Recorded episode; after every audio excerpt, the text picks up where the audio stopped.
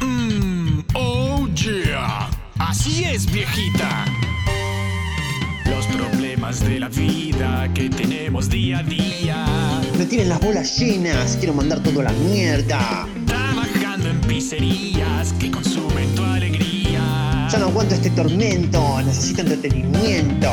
No sufras más, pichín, que ya estamos aquí. Tenemos algo que te va a encantar. Oh, Yeah. vienen Jopo y Abel y quieren que estés bien. No pierdas la cabeza que ya empieza. Radio Mission Star, Radio Mission Star, Radio Mission Star. Ven y escucha nuestro programa que te alegra la mañana. O la tarde o la noche, la verdad que no sabemos. Boludeces a rolete que te vuelan el ojete. No nos importa cuando estés, no importa el cómo ni el por qué. Si estás acá vas a pasarla bien. Oh yeah. Y si con esto no te convencí, no sé qué más decir. Si te caemos mal, andate a cagar. ¡Wow!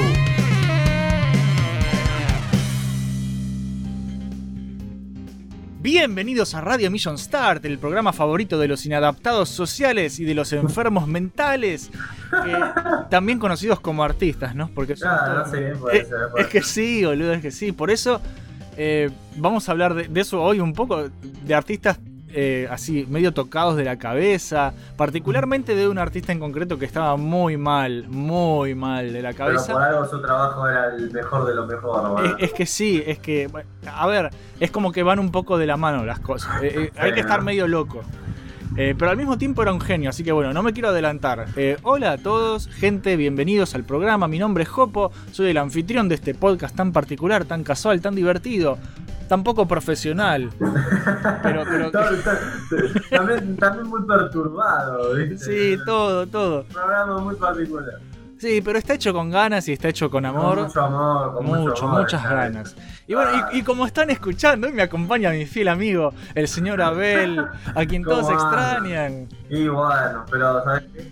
Pronto, pronto va a estar todo mejor, ¿vale? Sí, boludo. Que vos sos otro artista también. Mal de la cabeza, pero súper querible. No sé, yo, yo creo por ahí que soy, soy más mal de la cabeza que otra cosa, pero bueno. Bueno, eh, ¿vos cómo estás? ¿Qué, eh, ¿Cómo te encontrás? ¿Qué le voy a contar a la gente? Va, mejor en, en todo caso, o sea, eh, surgen oportunidades interesantes, las cuales no voy a hablar en detalle ahora porque es muy largo de explicar y no tengo ganas tampoco, pero van las cosas tirando para mejorar y así que vamos a darle para adelante, ¿no? Sí, sí. Ah, Yo ya me estuve enterando. Y ojalá se den las cosas. Sí, cuando esté todo confirmado, viste, lo, lo, lo comentamos, pero hasta Sí. entonces no porque viste que es de mala, mala leche. Bueno, sí, pero nada, ojalá salga todo bien. Pinta que Sí, puede sí. salir todo bien, así que nada, lo mejor, boludo.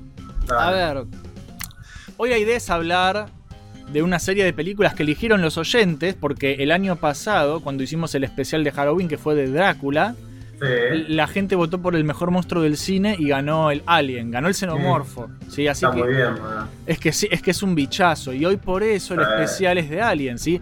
Más que nada de los artistas responsables de Alien, en particular H.R. Giger, o Giger, Mm. o, o, o Giger, o Sí. no, no sé bien cómo se Eh, dice. decirle Giger, Giger está bien. Giger está bien. eh, o sea, yo la verdad que no tengo idea cómo se pronuncia y si me escuchan pronunciarlo mal todo el programa, les pido disculpas, loco. Yo, yo- yo no sé suizo. Eh, pero bueno, antes de empezar, Abel, ¿vos tenés algo para recomendar esta semana? ¿Algo que hayas estado jugando? ¿Alguna peli, alguna serie, lo que Sí, sea? sí, sí, yo eh, recomiendo profunda, profundamente, eh, si vamos a hablar de, de cosas este, spookies y cosas así, eh, yo terminé de ver la miniserie de, la, de Haunting of the, eh, ¿cómo se llamaba? De la nueva, es la nueva que hicieron los mismos responsables de la serie esta que tuvo Rex Netflix de terror de la mansión de, de Hill House, ¿viste? Sí, Hicieron una nueva que se llama La Maldición de Blair, creo que era. No la vi. The Blair Mansion, creo que. Es No- muy buena, boludo. Son los mismos escritores, los mismos directores, ¿viste? Todos los mismos. Pero está buenísimo porque no es la misma fórmula, ¿viste? Es como una historia de fantasmas, sí, pero no es lo mismo que Hill House, es algo distinto, pero con el mismo nivel de profesionalismo, ¿viste? Un guion muy bueno, muy este, original, personajes interesantes no es un bodrio, ¿viste? No es como Walking Dead, boludo, que, que te dan 50 capítulos y no te están diciendo absolutamente nada. Ah, no, acá pocos capítulos te dicen todo, vos tenés que nomás unir las partes en tu cabeza y la verdad que es muy bueno. Eso por el lado spooky, Sí. ¿viste? Para hacer un poco de... I- ideal de para Halloween, sí. Claro, y de parte de juegos, el último juego que jugué te conté que lo gané todo fue de Hunt Down. Sí, Este sí. shooter, boludo, que me encantó este run and shoot game. Dios, boludo, ese juego de Hunt Down. Ay, yo- que jugar Ah, para es que sí, sí, sí, sí. Es que yo estoy ¿Y sabes esperando, qué? yo estoy esperando que termine toda esta verga o, Sí, o- o- o que no termine. boludo, y si no termina, te, te secuestro y te traigo igual, pero yo quiero. sí. Yo sabes que sabes cuál es mi sueño, boludo. Que un día eh, eh, que estemos los dos al pedo y que vengas y nos pasemos todo el hand down. sí. Yo, yo te juro que el tráiler de hand down. Sí, hay que hacerlo, boludo, hay que hacer. Yo quiero hacer eso, un día entero dedicarlo a nosotros porque la verdad que con todo esto que pasó, se suspendieron mil millones de proyectos. Yo iba a hacer un especial de Spawn que se suspendió también, lo vamos a hacer cuando toda esta mierda se termine. sí, boludo. Este, mira, seguramente lo voy a terminar haciendo cuando salga la película de Spawn de que- ni se sabe cuándo va a salir, hace 20 años estamos diciendo que va a salir. Ay, Así que este, no sé cuándo lo haré, pero lo, lo tengo que hacer. Pero sí o sí lo tengo que hacer con vos porque te acordás que teníamos toda para una, un avance de, eh, ya de filmación queríamos hacer. Sí, ¿viste? queríamos hacer- una escena, una escena donde estábamos filmando algo en un lugar. Entonces sí o sí tenemos que estar juntos, no tiene chiste. es- que la, es que la idea era, era ponerle más producción, iba a ser un- Claro, un video poquito especial. más, porque quería hacer un especial porque justamente yo había terminado, eh, antes de que empezara esta cuarentena ridícula, yo había terminado de, leer un montonazo de cómics desde el tomo 1 hasta el tomo, no sé, 25.000 de Spawn y tenían varias cosas que decir, viste, quería este, contar varias cosas del creador que lo respeto mucho, pero se suspendió toda la mierda, boludo. Y la verdad que no te da muchas ganas ni el tiempo, cómo están las cosas para, para estar, viste, grabando uno solo. Claro. Es un bajón, o sea. Y es, no me- es que nos cagó un montón de cosas. Por- pues, También ideas nuevas que teníamos para Radio Mission Star, tipo hacer sketches. Nada. Sí, sí, Eh, hay un montón de cosas que están ahí anotadas y que estamos esperando que se Sí, las haremos cuando se termine esta poronga. Y sí, igual lo, igual lo primero va a ser jugar todo el hand down, porque yo quiero jugar todo el hand es, es como te decía, ese tráiler me lo fumé mil veces y me... y- Ah, y el, me- el que escribía los personajes de una forma sí, chistosa, ¿no? eh, John Sí, que- Sawyer dice. Sí, el que a mí me gustaba que era ese Sawyer que decía este, su tipo de sangre es AK-47. Sí, sí, así, ah, él ha sido un, ni- ha sido un hombre desde que era un niño. ¿no? Yo me cagué mucho de risa con ese juego. No solo para mí es perfecto en su formato, sino que al mismo tiempo tiene un humor. A mí me encanta eso. ¿viste? Cuando algo Sí. es tan badass que no te lo tomas en. Matabas a, mataba a un malo y mi personaje decía, la mía es más grande que la tuya. Y yo decía, "Sí". Sí, boludo. Tenía un montón de cosas así que me, me dio tanta gracia, boludo. Me alegró, la la verdad me alegró un poco. Sí, y yo, y yo, y yo era el otro personaje, yo era Mowman, que e- es el, el que él sabe todo menos lo que es la misericordia, ¿viste? Tra- eh, The Grim Reaper, me decía. eh. Sí. Eh, eh, sus amigos lo conocen como River. Cuando tú ves a Mowman, él, ¿cómo decía? Sí, él te ve a vos. Sí, No, decía, cuando ves- te ve a ti, vos estás viendo tu muerte. Una cosa así. Ah, sí. una, una cantidad de frases, viste, que son. Ay, Dios mío. Ah, qué cago de risa. Bueno, yo para recomendar, primero que me, me puse el día con Primal, que salieron creo que tres Uy, episodios. yo también vi los capítulos esos. Qué, Qué bueno, bueno, boludo. Vamos a hablar un segundo de Primal. Sí. La puta, boludo, qué genial. Eso es lo que quiero decir. La Es, verdad. es- es- es que está increíble, boludo. Está- el tipo se supera, se supera, se supera, se la supera. que sí. Es un puto genio. Y en, y en cuanto a juegos, lo que estuve jugando es un juego que me regalaron. Que, a- que vos, si mezclas Batman y Barbarian, ¿qué, qué se te ¿Ah? ocurre? Ni idea, boludo. ¿Qué- Estoy jugando un juego que se llama Batvarian. ¿Bats Varian? Sí. Hay un trailer de eso, lo busco para verlo, boludo. Es, es un Metroidvania, es un Metroidvania que básicamente es Conan, es si Conan tuviera un, de mascota un murciélago mágico. Y, raro. y, y nada, e- es raro, pero está muy bueno, tiene mucho humor, tiene diálogos con otros personajes. Y que te cagas de risa. Es una mezcla muy rara lo que hicieron y está muy lindo, está muy lindo y lo voy a destacar más adelante posiblemente, pero se llama Bat Varian. Y está muy copado, además que hacen falta juegos de bárbaros, hacen falta cosas de bárbaros, ¿no? que casi no hay nada. Y, pero tenemos Age of Barbarian, Remember that of shit. No, no, dejate, pero tú ese no. buen juego. Está en el canal, ese lo Está en el jugamos. canal ese juegazo. Ay, qué desastre, boludo. Bueno, ahora sí, vamos a arrancar con el programa de una vez. Pero antes, como siempre, vamos a escuchar muy, muy, muy rápidamente unos anuncios publicitarios de parte de nuestros amigos creadores de contenido. Así que no desesperen que ya empezamos, escuchamos eso y listo. Vale.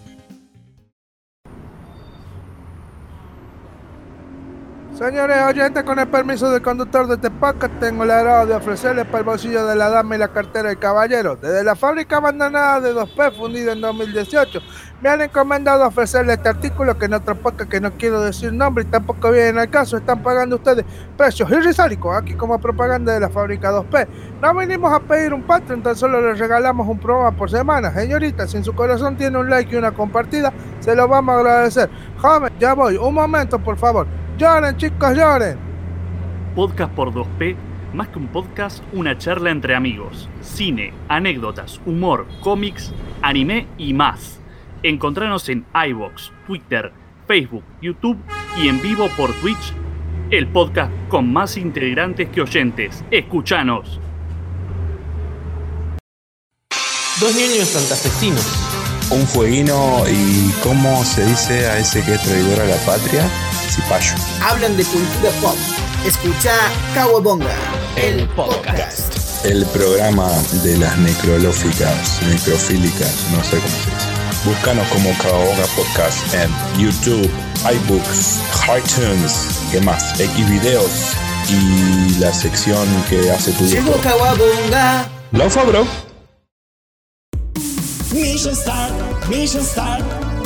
Reviews y gameplays vas a encontrar. Ultra top, análisis y mucho más. Cuando estés aburrido, buscando contenido de verdad. Suscríbete a Mission Start. Oh yeah, así es viejita. Búscanos en YouTube como Mission Start y disfruta de todos los programas que Jopo y Abel hacen para vos. Mission Start.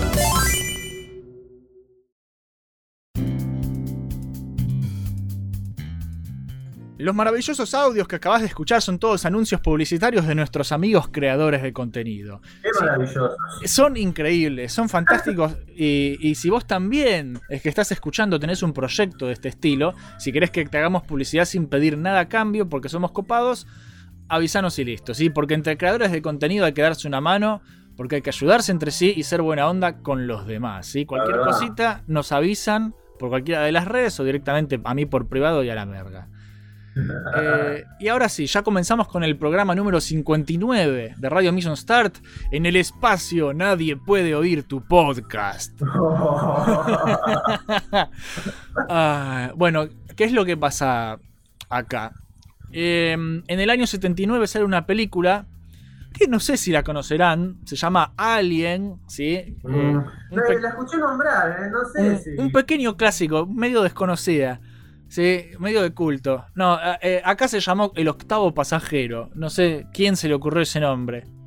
El octavo, eh, pero era como un subtítulo de, de la película. era Claro. Alien el octavo pasajero. Eh, sí. Es como que le inventaron el subtítulo. No Sí, sé. sí, sí. Pero Sí, bueno, porque la película se llama Alien, así que. por eso, la película se llama Alien y listo, que, que también es muy llamativo. Es muy curioso cómo se creó todo Sí. Alien. Yo, yo estuve investigando un poco de la historia. A ver. Eh, había, eran dos guionistas que no, no pretendían hacer una película muy cara, querían hacer algo medio pelo, una peli de terror, pero en el espacio. Y medio que, que nada, estaban viendo a quién se la vendían, quién le vendían el guion. Y, y nada, y estaba la Fox, la 20th Century Fox, que ahora es de Disney, lamentablemente, que ahora es dueño de Alien, yo no lo puedo creer. No. Pero bueno, la cosa es que la Fox venía de distribuir Star Wars y se habían recontra llenado de guita y, y la, la idea de la ciencia ficción, medio que eh, querían una nueva Star Wars. Estos tipos básicamente vinieron, les dijeron, sí, es Star Wars pero de terror. Y entonces es como, bueno, tomen chicos, gasten la plata que quieran, tomen. ¿Cómo Eh, tenés que hacer para conseguir plata para hacer una puta película? ¿No has acordado lo que hacía Ed Wood, viste, el peor director del mundo? Que también, viste, le decía, yo sabes que tengo esta idea para es verano, esta película a los chicos les va a encantar. Eh, conseguía la plata y después hacía cualquier cosa, viste, con la- con la película, hacía cualquier cosa, pero así tenés que hacer en Hollywood, o sea, tenés que decir, sí, sí, sí, sí, así va a decís, boludo, y la Sí. pelota. Es que es vender, es tirar fruta, es, es- es vender tu producto. Y, y estos tipos les dieron una montaña de guita y les dijeron vayan a hacer magia. Y tipo, oh por Dios, tenemos mucha guita.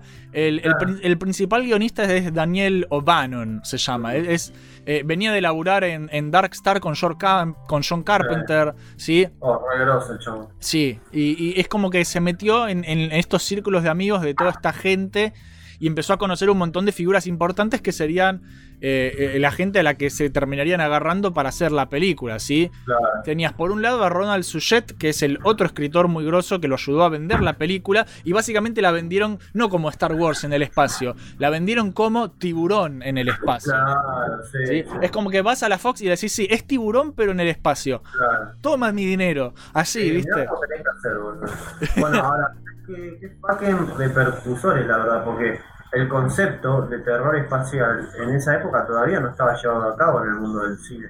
Claro. Al menos no, no de la forma en la que ellos lo emplearon, que para mí es la forma más correcta que hay. Exacto, exacto. Y es, es como es venderle el producto, es ingeniárselas. Eh, a ver, salió bien, era otra época también. Eh, pero nada, por suerte salió bien. Estaba Brandy Wine Products también, que es de donde salió Ridley Scott, que es el director, que es un capo. Eh, Ridley Scott no era súper conocido todavía, ¿sí? Eh, Ridley Scott se hizo famoso con Alien, esa es la verdad. Sí, sí, fue su obra que lo llevó a, a la fama. Y, y tipo, no sabía medio qué hacer a continuación. Él sabía que quería hacer algo de terror. Y también cuando vio Star Wars y vio todo este potencial para hacer películas y, sacar mucha guita, se puso ansioso por hacer algo así. Y justo le ofrecieron dirigir a Alien. Y salió una maravilla. La ¿sí? Salió una maravilla. Otra cosa que hizo Ridley Scott, que para mí es crucial, eh, fue cambiar el protagonista. Que el, el protagonista original de Alien era el típico super macho alfa del espacio, pecho peludo, ¿viste? El, el héroe de acción, y lo cambió por Ellen Ripley.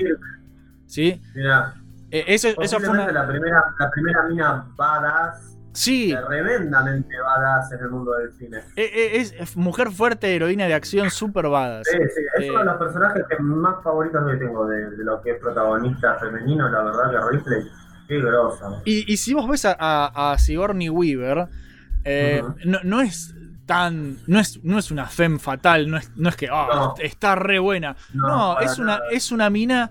eh, con, con- te iba a decir con los huevos bien puestos, pero sería equivocado. Con los ovarios, ¿viste? Es linda. Claro. Es, es linda, pero no es, es- no tiene este cuerpo que es el estereotipo de Hollywood de mujer atractiva al público. Claro. Inclusive en otros papeles que la mina hizo donde es más femenina, por ejemplo, ¿te acordás que ella era una de las coprotagonistas en Los Cazafantasmas, en las Sí. viejas? Este, y hablo de las viejas como únicas películas de los cazafantasmas. Sí, de lo la demás no existe. Lo demás no, No, existe. otra que, que existió entre medias. Este, en esa película, en la 1 en particular, ella es más femenina en esa película, está como más, más linda, ¿viste? Más, más Sí. chica, podríamos decirlo. Y vos ves que aún así, no sé, debe ser por el tipo de cuerpo que ella tiene. Este, no, no es una femme fatal de Hollywood, ¿viste? Es una, una, una persona con una, un tipo de estructura ósea muy particular. ¿Viste la cara que tiene? Sí, sí, sí. Tiene Y- rasgos fuertes en la cara la mina. yo me, me acuerdo que durante mucho tiempo mi, pa- mi papá no me quería dejar ver el final de Alien porque está en bombacha, ¿viste? Ah, pero, pero encima, para mí, yo siempre escuché en esa escena que muchos decían que era una escena sexy. eh. No es nada me sexy. nada sexy. No, de hecho-. Es que, boludo. Con un puto bicho cerca que se la va a comer, así que no Y, sé. y- y además, boludo, y además fue una gran decepción porque yo durante años, que era chico, y no había visto esa escena, porque mi papá me la censuraba, cuando por fin de grande la pude ver fue una decepción horrible, porque era un culo cuadrado. No es nada. No, no, la, la verdad que y Si- Sigourney Weaver no es... eh, no destaca por, por eso, destaca por, por, O sea, por otras cosas. ¿No estás cansado, boludo, de que, por ejemplo, te dicen, como en las películas de Rápido y Furioso, no sé cuál de todas, Había una en donde te mostraban que decían, nos vamos a encontrar con una, con una hacker que, que sabe de computadoras. Y la mina era una modelo, pero, pero una modelo de re zarpada. O sea, y me encanta porque en la película no tocaba una computadora en ningún momento. Claro. Pero todo decía, ¿sabe de computadora? Eh, mirá que sabe. Y sabe, sale de la playa en bikini así posando y vos decís, a eso no se ve como una hacker de computadora. Y Esa mina, esa mina no necesita Claro. trabajar de otra cosa. En teoría tendría que ser, aparte ella era la, la- la segunda al mando, o sea, en, en la nave. Tienen Sí. que ser personas entrenadas, en forma, sabiendo cosas de combate también, sabiendo cosas de supervivencia, teniendo resistencia física, teniendo un montón de factores.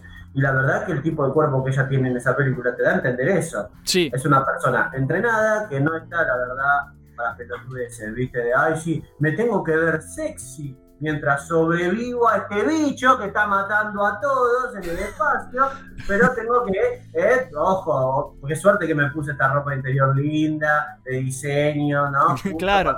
No. los bichos. No, no, boludo. Pelotudeces, nada de pelotudeces, nada. Es una película seria, planteada en un universo serio y terrorífico, esa Sí. es la verdad. Y para mí el otro actor que se roba la película, que la rompe mal, es Ian Holm, que es Bilbo, del Señor de los Anillos, el viejito, ¿viste? Que acá hace de Ash, que es el, que es el androide, boludo.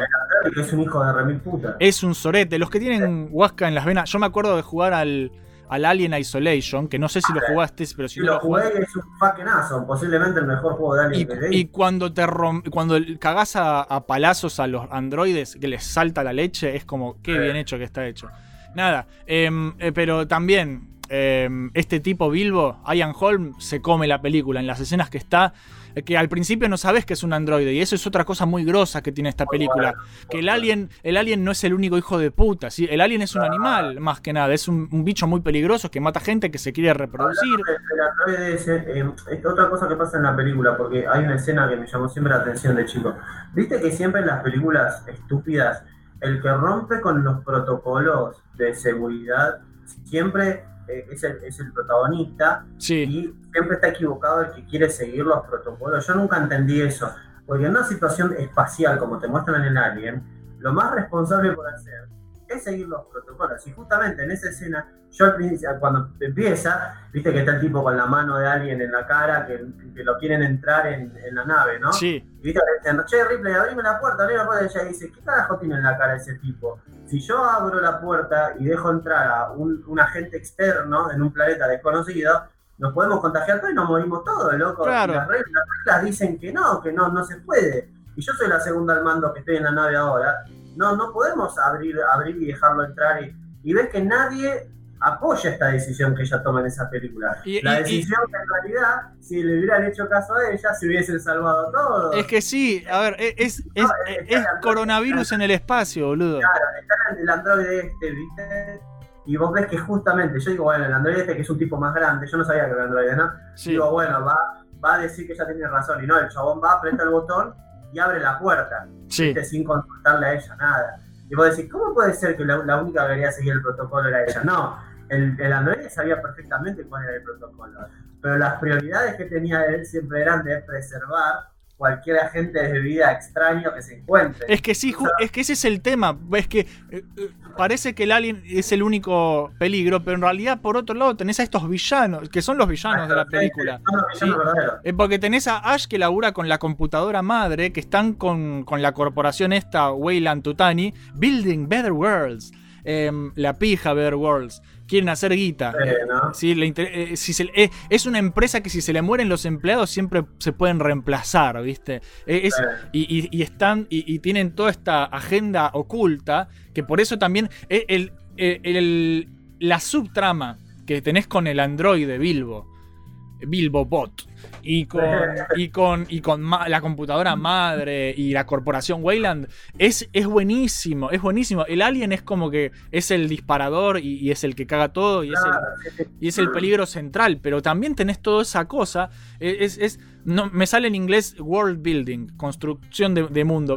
Es muy bueno, boludo. Es una alta película. Y si le sumás los, eh, nada, los sets de filmación que hicieron la puta nave en serio, los Y lo que efectos. que Lo que muchos no saben es que Jigger, en esa película, él no solo diseñó el monstruo, él diseñó todo el look. Él hizo el concept art de las naves, los pasillos, el planeta desierto. Acá estoy viendo justamente trabajos de él, ¿viste? Sí. Y acá está arte de la película. Y están los dibujos de él de la nave estrellada en el planeta espantoso este donde ellos se encuentran, ¿viste? Sí, de los huevos.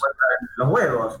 O sea, todo. Incluso, ¿viste? Que ellos cuando llegan a la nave, ignorando las que salieron después, que son como precuelas, ellos llegan y ven a estos seres, ¿viste? Encuentran cadáveres como de extraterrestres grandotes, Sí. ¿viste?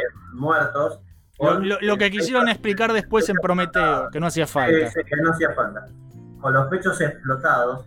Todos esos bichos, la máquina que encontraban de uno sentado, viste, en, un- en una especie de trono, todo ese mundo, toda esa estética, todo eso lo hizo este tipo, lo hizo Gira, todo eso. Sí, ahora vamos a hablar de Jigger. Yo, antes de hablar de Jigger, eh, quería terminar de mencionar los, las- los demás aspectos, que en realidad ya no hay casi ninguno. Eh, el único que, que falta es, es Jerry Goldsmith, que hace la música, pero que la música de Alien no, no- qué sé yo, no, no, no destaca. Ridley Scott no Es, lo- es música ambiental. es música ambiental, es todo muy ambiental. Eh, eh, Jerry Goldsmith quiso meter orquesta, eh, quería hacer algo tipo Star Wars, y Ridley Scott le dijo que no.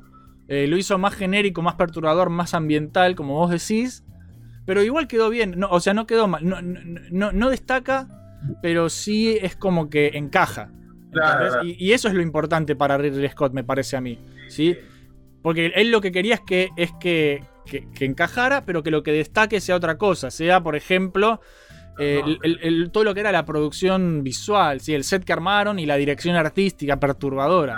Que es donde entra justamente Giger. ¿sí? La otra persona súper importante que se cruzó O'Bannon cuando se puso en contacto con la Fox fue este artista súper perturbado, súper turbio, que es eh, el eje central de este programa, es, se llama Hans Ruedi Giger, ¿sí? o HR Giger, que es como todo lo conoce, o Giger simplemente, que tiene medio nombre de Soy raza aria.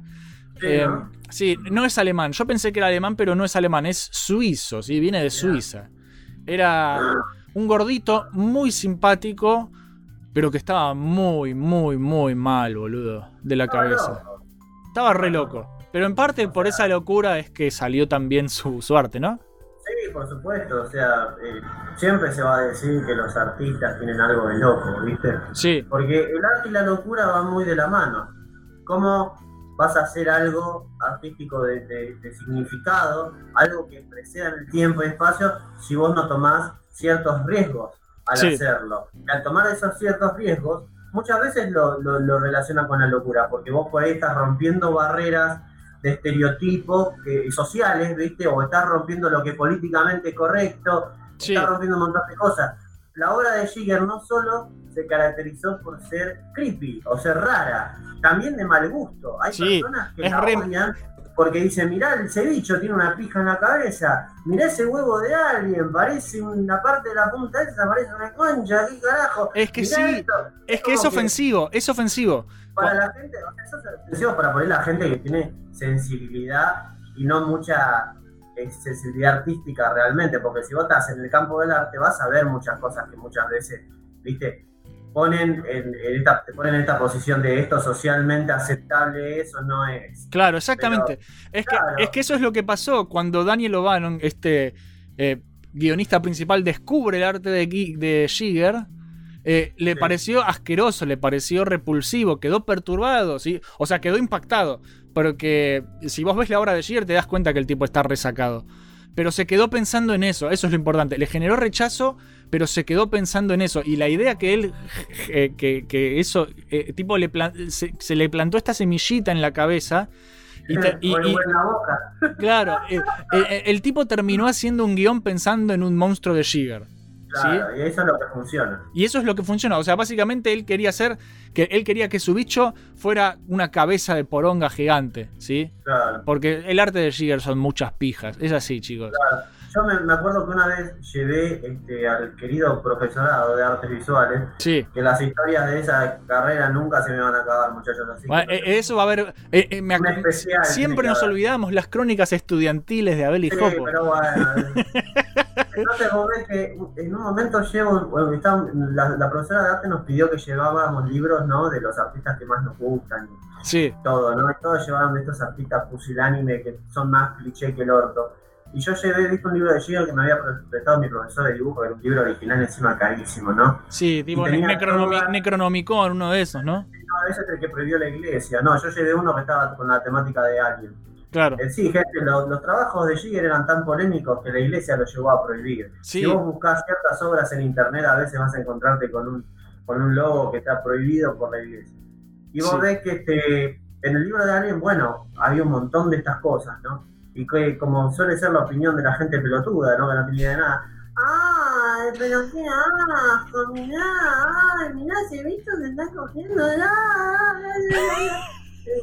Y yo le digo, bueno, escucha una cosa, ¿no te parece que es mucho más interesante de parte de este artista mostrarte el sexo como algo monstruoso y repugnante a comparación de todos estos putos que hacen eh, retratos de, de- de personas sensuales juntas, de chicas lindas, ¿viste?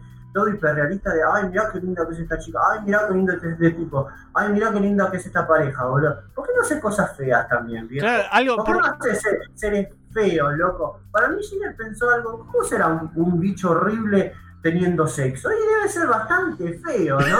Y lo hizo, boludo, lo hizo. El alien teniendo sexo, en los libros de, de- de los dibujos, de- hay un montón de aliens teniendo prácticamente orgías de, de tentáculos con pinche, con ni entender lo que está viendo. Sí, pare- parece, parece el final de la era de oro de Berserk, sí. Es una- pero con más máquinas.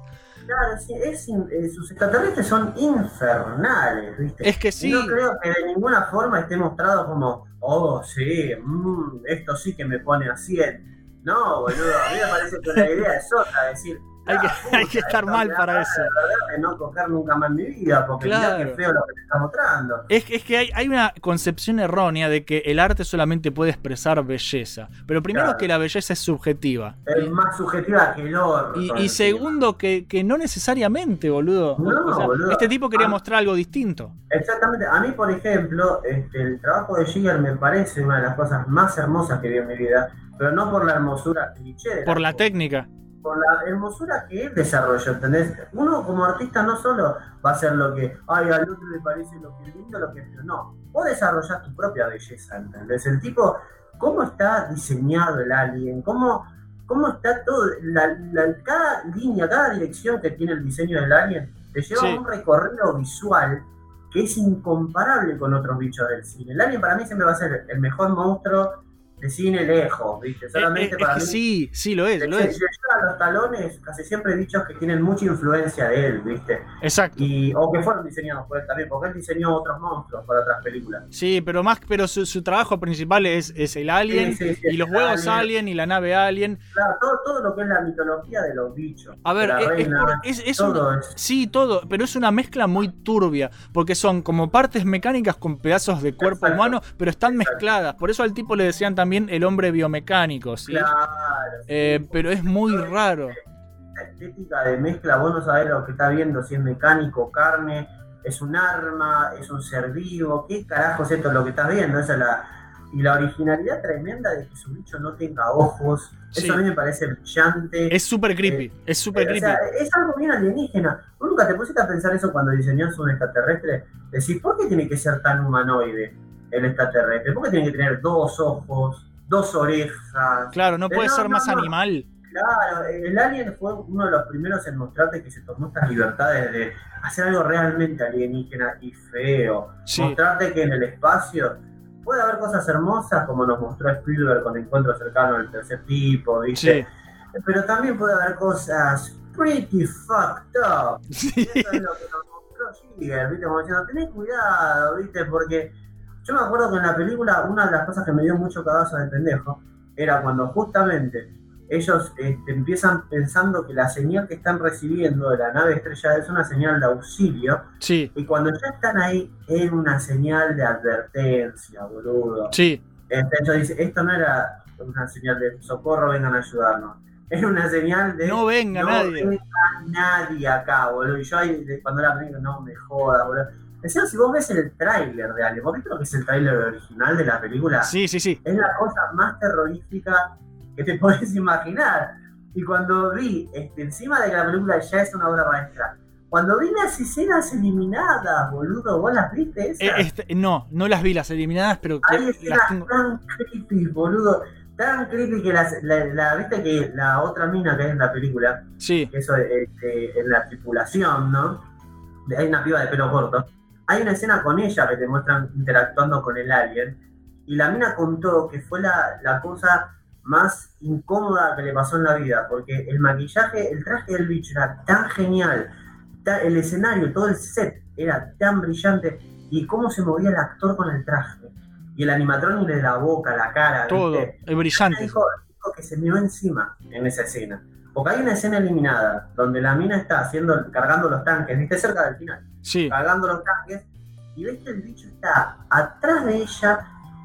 ¿Cómo te puedo explicar? Está como sentado, ¿viste? Sí. De mirándola. Y ella se da vuelta muy lentamente. Y el bicho como que se, se levanta en sus patas traseras con los brazos también y camina como si estuviera de espaldas, ¿viste? sí. hacia ella, camina así y se va levantando de a poco. Y esa en realidad iba a ser la primera escena en donde vos veías qué tan alto era el bicho, qué tan im- impotente era, ¿viste? Y se va Sí. parando lentamente, lentamente, lentamente, lentamente, lentamente, y ves que es altísimo. Y ahí la mataba la mina. Y no sé por qué esa escena se eliminó, pero creo que en la versión HD que salió hace poco está incluida la escena esa y todo lo que se borró, ¿no? Bueno, sabes que yo tengo ganas de bajarme la versión más reciente. Porque esto, como todo lo de Ridley Scott, 20 versiones. Eh, pero sí. nada, hay que ver. Eh, lo- eh, es que ese es el tema. Tampoco es que había, no estaba, no era un bicho hecho por computadora, era un fucking, una fucking criatura. Además de que. Jigger, además de, de ser pintor, era escultor. ¿sí? El, el era- esculpía pijas alienígenas gigantes. Y, también ay- y ayudó en esto, en el, el, el- el alien era el alien, era el fuck, era, el tipo era con traje, pero era un traje tan detallado, tan, Sí, lo había hecho lo había hecho Giger. eh, le metieron, le- pero le metió tantas ganas a ese monstruo. sí, sí, terrible. Eh, es Y genial. Como vos decís, el tipo era escultor y justamente la casa es una mansión de las pesadillas. El castillo Jigger, sí. Giger, eh, mesas, sillas. Es, es un museo, eh, es un museo y es eso. un museo de arte, o sea, es, es el mundo retorcido de él. Los cuadros, tiene cuadros por todos lados. El tipo dormía, respiraba, se levantaba y desayunaba toda su arte, boludo. Sí. El tipo eh, eh, transpiraba arte. Eh, completamente loco. boludo. Quiero hablar un poco de la historia de este tipo porque justamente eh, eso, ter- justamente. eso ter- termina con, con este museo loco. Pero nada, cuando, empe- cuando empezó su carrera como todo buen artista, eh, lo primero que le dijeron los padres es que mejor se dedicara a otra cosa porque haciendo arte se iba a cagar de hambre, ¿sí? Como lo dicen a todo, ¿no? Sí, y, a ver, es que medio tenían razón, el artista promedio se caga de hambre. Mm. Eh, pero no siempre es el caso, ¿viste? A veces si la pegaste llena de guita. Y esto es lo que le pasó ayer por justamente por hacer lo que vos dijiste, arriesgarse a ser diferente y hacer algo que Sí. iba a ser rechazado por la mayoría, pero que a, a fin, al final de la historia es como que eh, rindió fruto, le sirvió, ¿viste? Y, y además de que el tipo, a, a ver, venía de estudiar diseño industrial, o sea, tenía ya un background así medio mecánico. Venía, para mí que venía de estudiar diseño industrial y mirar mucho porno. Porque era así. Sí, sí, sí. Esas son la- las dos grandes influencias de Jigger para mí. Mucho porno. Y empezó a experimentar mezclando humanos con máquinas de forma muy rara, muy erótica. Em, no, no es que hizo un tipo con un cablecito en el orto y listo. Es tipo, estaban fusionados de una forma muy, muy rara. ¿Cómo lo describirías vos? Son seres de otro mundo.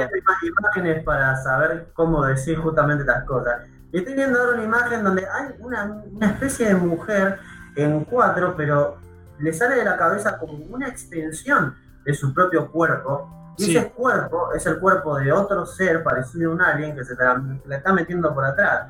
Entonces es como que la mina tiene una extensión de su cuerpo y está siendo profanada por ella misma.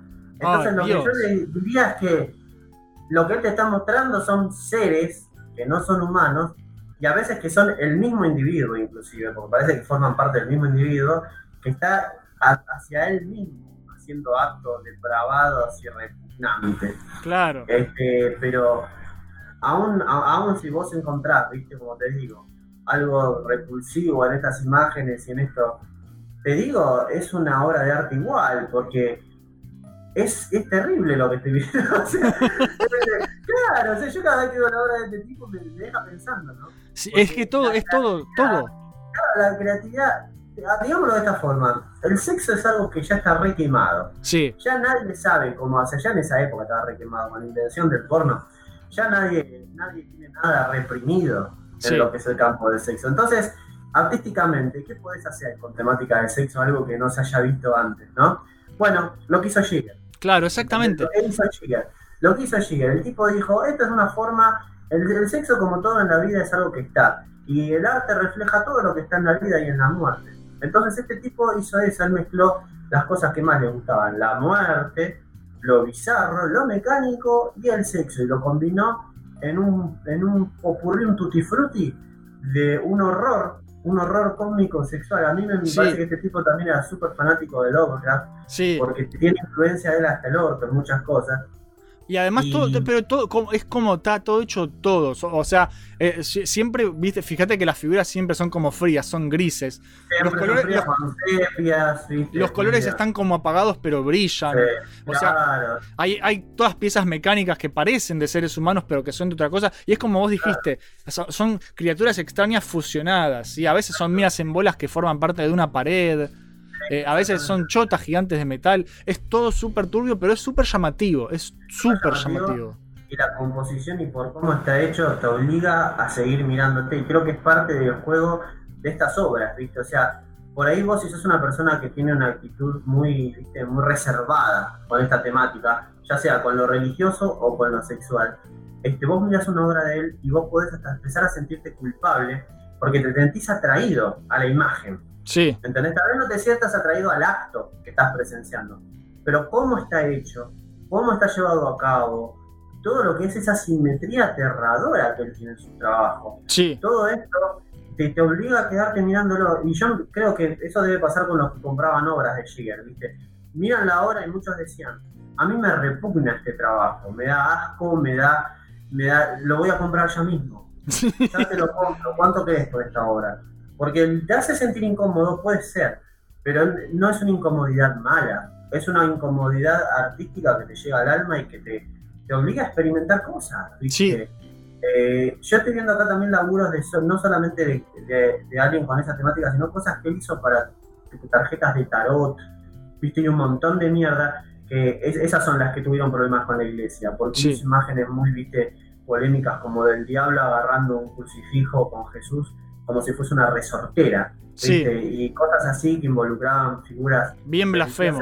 Claro, y la iglesia eh, obviamente le daba por el orto y entonces eh, le daba con un palo. Claro. Pero, pero igual, aunque vos seas alguien cristiano, que se ves esa imagen, si tenés sensibilidad artística vas a decir, sí, por ahí no me gusta lo que estoy viendo por el concepto, pero está llevado a cabo de una forma que la verdad que está. Claro, es que además pasa por, por la técnica, por, por el laburo que hay detrás, de cómo lo hizo. Yo, Claro. yo también aprecio mucho esas cosas. Hay gente que solamente eh, se fija en el producto final, pero no piensa nunca en cómo se hizo. Eh, Claro. y ahí hay un laburo increíble de este tipo. Por más perturbador que te resulte, eh, tenía talento, mucho talento.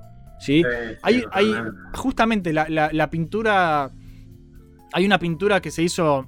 Eh, el tipo hizo en el 76, que es esta pintura que se llama Necronom 4, que es Sí. este bicho súper extraño que se le ven las costillas y le salen tubos de la espalda. Que Sí, yo, yo- viste yo la puse, yo la puse en la tapa de- del programa. Espero que no me censure YouTube ni nada. Eh, pero porque tiene, tiene dos pijas el bicho, ¿sí? La- dos, dos pijas gigantes. ¿sí? No son solo pijas, son pijas mecánicas gigantes que una le una nunca es suficiente. no, a ver, una le sale de donde se supone que tiene que salir entre las piernas, que le llega hasta la cabeza haciendo como a- un arco, como la letra C. Es como si la letra C de contra fuera tu pija, así, Yeah, ¿viste? Y, y se te- y se le apoya en la frente, así de grande. Yeah. Y la otra pija gigante le sale del cráneo hacia atrás, si es como la parte de atrás de la cabeza. Se convierte eh, el cráneo en una pija, ¿sí? Eh, erecta, larga, venosa, sin pelos, porque es mecánica. Y estas cosas no, no tienen pelo, son siempre muy limpias. Em, pero bueno, es una pija gigante. Y esta pintura, Necronom 4, es el que Giger tomó como autorreferencia para hacer el alien. Si vos ves esa pintura, Necronom 4, es el alien, ¿sí? Si quieren, búsquenla. Sí. Porque, nada, yo la puse para que la vean y, y como dije, espero que, que no se lo tome mal YouTube y si no, nada. Eh, ¿qué se va a llevar? Eh, en la pintura esa que vos decís particularmente, este, viste que tiene, tiene ojos. Sí. El, el alien. Eso lo cambió, lo cambió Eso después para. lo cambió, porque él después de esta hizo muchas otras pinturas, ¿no? Con bichos muy parecidos a los aliens, y ahí Sí. ya vemos el diseño que más conocemos. En otras pinturas donde está bicho también le sale como un tubo de los ojos. Había como un montón de variantes, ¿viste? De cosas, Sí. que, de cosas que, que él hizo. Bueno, por eso este es el 4, porque también Sí. tenés, otras pinturas. Siempre, los numeraba, siempre como que Sí. hacía versiones de distintas cosas. Y no solamente esto, es como vos dijiste, que la iglesia se enojó porque a veces hacía cosas medio satánicas. los libros, los libros que se llaman Necronomicon 1, Necronomicon Claro. 2, que muestran demonios, siempre con este estilo súper turbio y oscuro. No ¿sí? se notaba, no se notaba, viste, que, que le gustaba Lovecraft, poniéndole y cosas así, ¿no? Es que, es que son cosas horribles pero bellas al mismo Sí, tiempo. ¿Entendés? Es, es una belleza espantosa. Exactamente. Eh, eh, creo que esa es la forma de explicarlo. Y se hizo famoso. Se hizo famoso porque. Nada, primero porque se publicaba su trabajo en revistas, allá en tapas de libros, tapas de discos de metal. O sea, Sí, eh, es, es re de disco Eh, de metal todos lados. Y, y viste las sillas que hacía él, que Sí. hacía sillas con unos diseños impresionantes. También un montón de músicos re grosos del metal salieron este, posando con las sillas en revistas, en Sí. tapas de álbum, en un montón, lo contrataron para un montón de cosas. Él hizo motos también. Hizo, moto, hace una- hizo, hizo motos y hizo guitarras eléctricas, estuve leyendo. Sí, sí, sí, Todo. hizo guitarras eléctricas, también hizo un montón de mierda que no te podés ni imaginar. Sí, bueno, pero el, el tipo, el, gran salto a la fama ya internacional lo hace con Alien, ¿sí? Tipo, Sí, pasó sí. a ser conocido por el artista eh, de Alien, ¿sí? Trabajaba tipo en aerógrafos, me parece, o, esculpía, y tipo saltó a la fama, y ahí sí lo empezaron a contratar para hacer lo que sea, sí, quiero que hagas lo que sea, pero que sea con tu estilo, y el tipo lo hacía, ¿sí? Claro. Eh, nada, a ver, un tipo perturbado, ¿sí? Eh, em, qué sé yo, eh, la gente quedaba mal porque te hace pensar en qué carajo está pensando este tipo, ¿entendés? Es, es, es muy raro, tenía una imaginación muy rara. Dicen que era un tipazo, sí. pero que estaba mal de la cabeza, que era medio incomprendido. algo, algo que es muy particular de él es que posta, él en las fotos, en, en todo, él tiene la cara de un demonio prácticamente. ¿viste? Sí, Pero justamente dicen que si vos lo conocías, si vos ibas, iba, ibas, uno te ibas a cagar de risa porque el tipo tenía muy buen sentido del humor, ¿viste? sí, Eh, era buena onda, ¿entendés? O sea, no, están estos artistas, ponele que son muy difíciles de tratar, como por ejemplo Alan Moore, sí. que vos no podés acercarte a la madre y decirle, che, Alan Moore, ¿cómo andás, amigo? Eh, me-". Te va a mirar con una cara de otro y por ahí te caga trompada, ¿viste? También si la hablas así. Mientras con Giga, ¿viste? Vos podías ir, che, Giga, ¿cómo andás? Hola, ¿qué tal? Te saludaba, te hablaba, ¿viste? No, Sí, no tenía una actitud que repudia tanto, ¿viste? Al, al, al- al- a los humanos. Claro. Hmm. Eh, Es que, es que justamente yo creo que el tipo tenía cierta empatía, cierto, Sí. eh, cierta comprensión, porque sus primeras, según, vi- según leí, sus primeras pinturas la- las hizo, ¿sabes por qué? Las hizo, porque, eh, como te decía, él estaba estudiando otra cosa, pero se ve que sus primeras pinturas las hizo como terapia, a pedido del psicólogo. ¿Sí? El, Sí. el psicólogo cuando vio el resultado se habrá querido cortar las pelotas. Pero bueno, acá es donde te vamos a internar, le digo. Vas a volver a ver la luz del día, le deben haber dicho. Eh, es que, a ver, eh, pero es lo que charlábamos antes. El tipo estaba frustrado o resentido o lo que sea, eh, porque el papá lo quería hacer estudiar algo en serio, sí, entre comillas. ¿Sí? Y, y empezó a dibujar mientras estudiaba eh, así de manera terapéutica. Y se dio cuenta ahí, cuando lo mandaron a terapia y se puso a hacer estas pinturas espantosas, se dio cuenta que eso es lo que quería hacer. Y, y yo me imagino el, el psicólogo viendo todas estas pijas y estas conchas en la pared, y es como, oh Dios, este tipo no puede estar suelto, estamos en problemas, No, es un asesino. Claro, sí, totalmente lo que piensan de muchos artistas. Claro, pero bueno, pero date cuenta que así el, el tipo se dio cuenta de lo que quería hacer. ¿Y sí? ¿Entendés? O sea, eh, pero también, si vos te pones a ver su, su vida amorosa, por ejemplo, también muy sospechosa, muy A sospechosa. Eh, tuvo una novia que se llamaba Lee Tobler, que creo que era una actriz, una modelo, un algo así, y se suicidó después de estar un rato con él. Se suicidó porque se ve que no podía tolerar. Después de, después de una cena con él, se terminó de suicidar. No, en serio, se, se- se mató. Se mató, no se sabe bien por qué, circunstancias muy sospechosas, muy extrañas, pero se mató. Y a los cuatro años el tipo se casa con otra mina, pero medio año después se divorcian y quedó mal de la cabeza la mina. O sea, se ve que para las relaciones amorosas, no sé, e- era raro. Era, eh, a ver, imagínate ser la mujer de este tipo. Debe ser extraño. En la cama debe ser un extraño. Posiblemente. Fusiónate con mi máquina, mi amor. Ah, ¿qué- ¿Quién te dice que, que- que no si estabas en la cama con no le salían tentáculos de todo el cuerpo y era un bicho en realidad? Sí, bueno, pero estuvo muy raro. Y después se casó con una tercera mujer.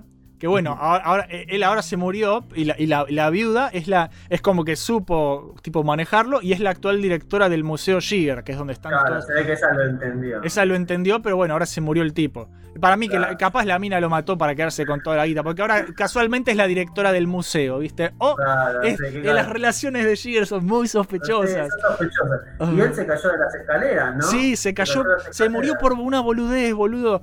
Se, se murió por una boludez, tipo, se cayó por la escalera y se murió, una estupidez. Ah, por eso, la- para mí que la tercera esposa lo mató, boludo, no sé. Es ¿Sabes lo que todo me, me pareció turbio. sospechoso de, de- de lo que le pasó a él? Sí. Que cuando él se cayó, estuvo comprobado por los que revisaron el cuerpo que él no murió al instante. Él estuvo como un buen tiempo ahí tirado Sí. eh, de- después de que se cayó. Y eso me levanta preguntas porque digo, en la casa que tenía él, ¿no? Era No un tenía- castillo, él vivía en un Claro. castillo, boludo. Claro, Nadie. pero na- na- no tenía personal de limpieza la, la esposa. ¿Dónde estaba la esposa cuando pasó eso? Sí. Bueno, podés estar, estar tirado. Pues dijeron que estuvo como una hora, boludo, después de que se cayó las escaleras, tirado ahí, muriéndose. O sea, nadie, boludo, nadie. Eso a mí, a mí me huele a que puede haber estado planeado perfectamente. o Es que, lo- es que es raro. es- por las escaleras y lo dejó ahí, vio que se retorcía un poco y, ya había arreglado todo para que no haya nadie justo ese día, ahora me parece a mí. Es que por eso, es muy sospechoso, porque sospechoso. Giger se muere en el 2014 por este misterioso accidente y, y el, y la- el castillo, él se compró un castillo para vivir porque le gustaban los castillos. supuesto, Y, es, como, es como vos me decías al principio, eh, eh, que, que convirtió este castillo en un museo de su obra, ¿sí? Sí. Que ahora lo dirige la mujer. Y, Sí. y es por eso, por eso están todos tan sospechosos, ¿sí? Sí, sí, que- Eh, porque además se compró un castillo porque ya estaba cagado en guita por las regalías de alguien, ¿no? Y, y est- y este castillo tiene todas sus cosas. Tiene todas sus. peli- dirigió películas raras también. Tiene, tiene sus muebles raros. eh, tiene cosas. di- diseñó también bares japoneses. Lo contrataban de bares japoneses para, para hacer. Para diseñar lo- las cosas. Supervisar diseño de guitarras. Todo eso está todo en su museo. Y vos Pero vas. parece y que en Japón había un, un bar de hielo que había Sí, diseñado es muy raro. Es de muy hielo raro seco. todo. Era re loco, era un bar donde vos te metías y abrigado hasta el culo, ¿no? Porque las temperaturas ahí adentro son muy, muy, muy bajas. Y Sí, bueno, había un tipo de hielo seco, viste, que, que vos tocas y no te mojás.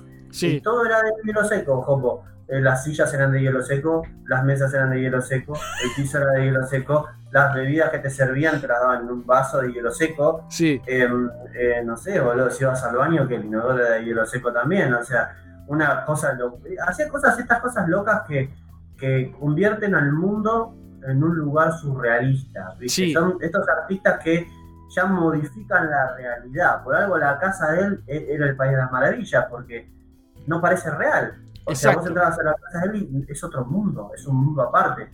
Todo lo que tenía el diseño de él era Bueno, literalmente una cosa un más. Sí, una cosa más que hizo, que, que yo no me acordaba y que me lo, me lo recordó Santiago Slavi de Netflix para pobres. eh, me lo recordó en un comentario de otra cosa que no tiene nada que ver, pero me vino perfecto. Y es que yo no me acordaba de esto, y es verdad, es que Giger también estuvo a cargo de la dirección artística de los juegos de Dark Seed. ¿Sí? De Darkseid. Dark Seed, La Semilla Oscura, 1 y 2, son dos juegos. eh, la imagen que ven en pantalla los que están viendo en YouTube es, es- es la tapa de ese juego, es, es esta, la cara de esta mujer muy conocida que, oh casualidad, Ah, sí, acuerdo. es la, la mina que tiene como una serpiente en la cabeza. ¿Sabes cómo se llama esa pintura?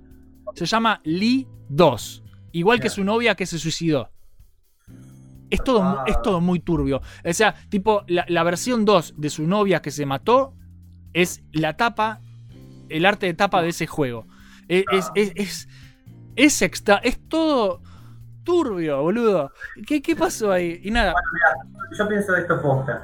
cuando vos tenés, eh, hay diferentes artistas en el mundo. Hay artistas que su arte es su estilo de vida. Sí. Y eso te lleva también a tener una percepción y a ver las cosas de una forma muy particular. Por ejemplo, a mí me ha pasado que a mí me dicen que yo soy tremendamente ácido a veces. Sí. A tal punto que he tenido compañeros, viste, de, de clases o amigos. Llega un momento que me dicen, no, boludo, pará, pará, sos, sos tan ácido que me voy, boludo, se, van, se enojan y se van, ¿viste? Va. Eh, Eso, eso es una boludez. Pero ponerle a alguien como Schiller, Sí. poner a alguien que todo el tiempo está hablando de estos conceptos raros de belleza que tenía Lo él. que vive para eso. Eh, claro, ¿entendés? Por ahí la persona lo quería, por ahí la esposa lo quería, lo, lo amaba, pero no podía terminar de procesar todo esto. Que, Sí. que que a todo esto. Yo me imagino, sé yo, a la, a la, a la mina en la casa de él, che, ¿podemos poner un, un cuadro de un paisaje en vez de acá este bicho con cinco porongas que se está autopenetrando el mismo? No, le decía. No, boludo, no. Si este cuadro lo hice cuando me pasó tal cosa, tal cosa, y planteo esto y esto y esto, y la estética de la casa a mí me gusta que sea así. ¿Entendés? O sea, no, no, no es para cualquiera. Por eso. Estar, estar con alguien así. Es muy turbio todo. Tenés que entender, entenderlo mucho chabón, entender la estética esa, entender su arte y asimilarla. Y si no es para vos, si no la soportás, si no podés convivir con, no, no estés con alguien así entonces. Claro, exactamente. Bueno, y por eso también pasó por tantas relaciones, me parece, Sí, ¿no? por supuesto, debe ser muy difícil para una persona como él tener una relación estable y, y también del todo justa, ¿no? Porque este, posta, tienen que entenderlo, entenderlo al 100% para estar con alguien así. No podés Sí. no entenderlo al 100% porque va a haber problemas si no. ¿Querés que te cuente la trama del juego que él supervisó, Sí, Darkseid? es, una, es una aventura gráfica, ¿no? Es una aventura gráfica de terror, muy perturbadora, muy per- Bueno. Yo, yo- yo no, la, no la jugué personalmente, pero estuve investigando y tengo ganas de jugarlas. Y capaz para un stream o algo me sirve. Es básicamente la historia de un tipo que compra una casa misteriosa, hasta ahora nada que no se haya visto. Y cuando el tipo se va a dormir, tiene una pesadilla con una máquina y esta máquina lo atrapa y le embaraza el cerebro con un alien. Ah, ¿Se entiende? Le embaraza. O sea, la máquina se conecta a él de forma muy perturbadora. Imagínense algo shigeresco. Sí, y le- y- resarpado. Y lo penetra y le embaraza el alien en el cerebro. No en, no en la panza, en, en el útero. El, En el- el cerebro. en el- el Ok. ce- tu cerebro. Y esta es la famosa semilla oscura que le da nombre al Claro, estoy título. viendo ¿sí? la imagen del tipo gritando con la máquina que se le está metiendo. Debo- de- debemos agregar que incluso la máquina que le están metiendo en el cerebro es la máquina de la pintura de él, de la, de la pistola con las balas de, de humanos. ¿viste? Sí. Una- es, ese, es, ese, es esa obra. La Claro. Bueno, pero este tipo en ese momento se despierta y piensa que fue solo un sueño, un sueño muy raro. Pero después eh, se da cuenta, es como que a través del espejo del salón eh, se da cuenta que puede atra- atravesar mundos. eh, se da cuenta que el, el tipo que, que él, le com- él compró la casa muy barata porque el dueño anterior se suicidó y también fue porque descubrió estos mundos extraños. Claro, sí, Es, es- es todo muy loco. Eh, eh, hay un mundo paralelo oscuro dominado por seres antiguos que embarazan cerebros humanos con embriones alien para conquistar el mundo. bien, eh, pasa de todo. Es una locura. Y, si, y es todo por tiempo. Si vos no ganás el juego a tiempo, el alien nace de tu cerebro que explota y, y destruye la humanidad porque es un ser oscuro de otra dimensión. También es, A la mierda. eh, es una locura, es una locura ese juego. Dark Seed, gente. ¿no? es rarísimo, es rarísimo, se, se ve feo, pero de hecho eh, a Giger no le gustó un carajo que usaran su arte porque la resolución era muy baja. ¿sí? En esa época era- eran gráficos feos, el, el tipo... Claro, la imagen era- obras- La imagen era muy chota. Él no le Sí. gustó para nada. O sea, él autorizó todo, les dio su arte, pero al final cuando vio el producto no le gustó. Porque Claro, sí. no- eh, pensó que la, la imagen era tan chota, de tan baja resolución, que era muy poco digna de su arte. Claro, no Sí. se entendía del todo, claro, porque él, él es detallista hasta el culo. en lo Bueno, pero por eso el juego terminó siendo uno de los primeros en tener una resolución de 340 por 350. Que era, Yeah. oh, por Dios, la resolución en esa época, claro. Claro. ¿Para eh, qué salió este juego? ¿Para computadora? Es para PC, me parece, sí. Y nada, eh, terminó eh, de alguna forma obligando a, a- a- a- a subir, a, a alcanzar nuevos, eh, nuevas resoluciones este juego. pero también se lo recuerda por, por la trama extraña que tiene. Sí, ¿no? es muy perturbador. Es muy perturbadora. Eh, eh, a ver, es, este tipo. Nada, una lástima que se haya muerto tan sospechosamente Sí, en, sí, en su super castillo. Yo te juro que quiero ir, si alguna vez visito Europa, quiero ir a ese castillo. hay que hacer un, una- un- un tour, boludo. Debe ser rarísimo ir ahí. Es precioso. Sí, porque es, es, como vos dijiste, es respirar su arte. Es muy raro. Y, y nada, a ver, la saga Alien principalmente le debe todo a este tipo, ¿sí? Porque el estilo visual que le dio, es, para mí es la característica que define a Alien, ¿sí? Eh, es lo que le hace destacar. Y que, y que después sí, siguió su, su camino, la franquicia, con James Cameron, que dirigió la segunda, que es muy bueno. es muy buena, es distinta, porque no Es es de terror.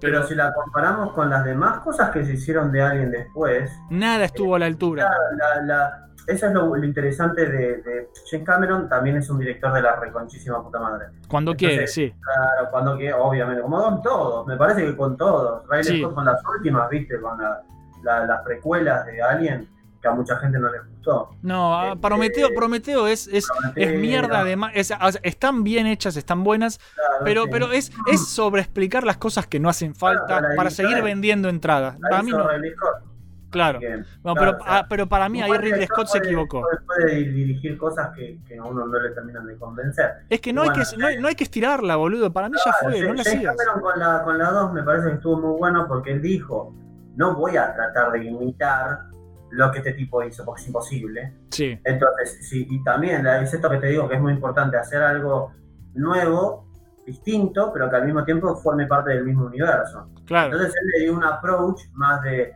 de acción, de, este, suspenso, viste, ya con- llevando las cosas a un nuevo nivel, llamémoslo, ¿no? Porque la primera historia era de un bicho, la segunda era ¿qué, pasa si este bicho de mierda se empieza a reproducir por todos lados? ¿Qué va Claro, y tenés a la, a y tenés a la reina. claro, Está esto. buenísimo. Es por eso que no, se tiene que detener este- el, el- el avance de esta criatura, porque si uno provocó todo el despelote que se provocó en la 1, ¿qué va a pasar si se llegan a reproducir? Bueno, la 2 te plantea eso, ¿viste? Sí. No hay que permitir que se reproduzca, no hay... Y bueno, y eso es lo que, lo que justamente pasa. Por eso para mí la 1 y la 2 son las mejores, ¿sí? Son lejos las mejores. Y, y de ahí en más todo es más o menos y va decayendo. menos y va Sí. decayendo. Eh, algo que es muy curioso es que después de la 2 de Alien, hubo terceras partes, de- hubo como un universo expandido, como pasó en Star Wars, ¿te acordás? En Sí. cómics. Hubo un universo expandido de Alien, vos sabés, en los cómics. Eh, eh, sí, que particularmente es mejor que el que le dieron en las películas, porque hay un Alien 3 en los cómics que es mil veces mejor la historia que la, la poronga que hicieron Sí. en Alien 3. ¿viste? sí, la cárcel de la mierda. la cárcel de la mierda con algunos efectos. Eh, yo sé que igual que esa película ni en pedo iba a ser tan fea como terminó siendo. Para mí no es la peor igual, lejos. Después de la- las barbaridades que hicieron con Alien, boludo. Sí, Eh, La 3 es, el- es, es un sandwichito a comparación. Eh, las otras son una cagada tremenda, como Resurrection, ¿viste? sí. esa película. Y nada, en la, en la 3 yo sé que tuvo un montonazo de cambios de directores y de guionistas.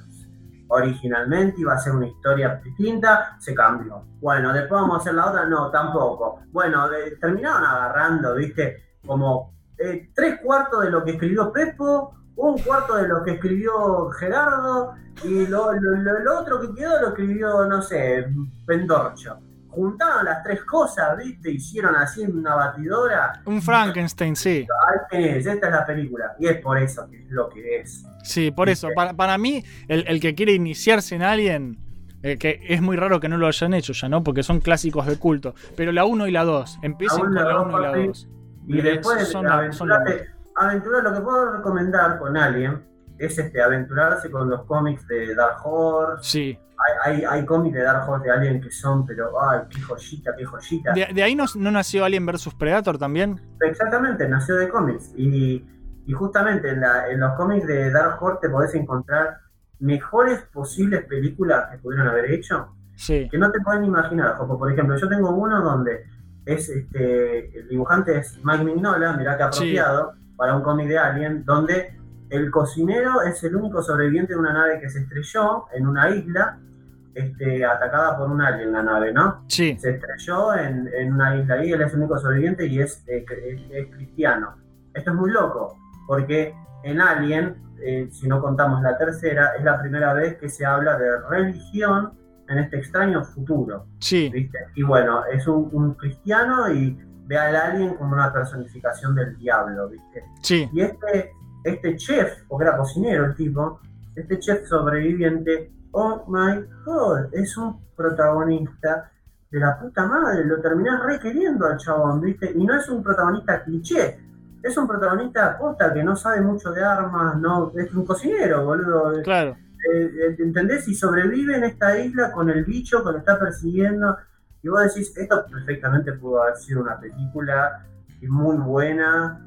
Mucho genial. mejor de lo que hicieron, boludo. Exacto. Después tenés otra, otra historia en el mismo cómic que no era dibujado por Mignola. Este se podría decir que era un dibujante un poco más realista. Pero también, mirá la historia. Una, un, un pueblo en un, en un planeta también, porque en, este- en el universo Alien los humanos habitan varios planetas, ¿viste? Sí. Como que nos expandimos como las cucarachas en el universo. Sí. Entonces este, está un pueblito tranquilo, bueno, en, en medio de una selva. Resulta que en esa selva hay un alien que está aterrorizando a los que salen a cazar comida, a los que salen... Y bueno, lo curioso de este pueblito es que este pueblo no tiene ni la menor puta idea de lo que es un extraterrestre, de lo que es un alien, no sabe nada. Nada, nada, sí. Entonces creen que es un animal salvaje. Hay también este, superstición en esa historia. Creen que es un demonio, creen que es un, un fantasma, un- no se sabe qué es, ¿viste? Es como que el espectador únicamente sabe que es un alien, que viene del espacio, que lo diseñó Giger, que, eh, que Ripley ya mató a uno una vez. Nosotros lo sabemos. El- los protagonistas de esa historia, no. Claro. Y entonces es muy, muy particular. Y ves un montón de casos así, ¿viste?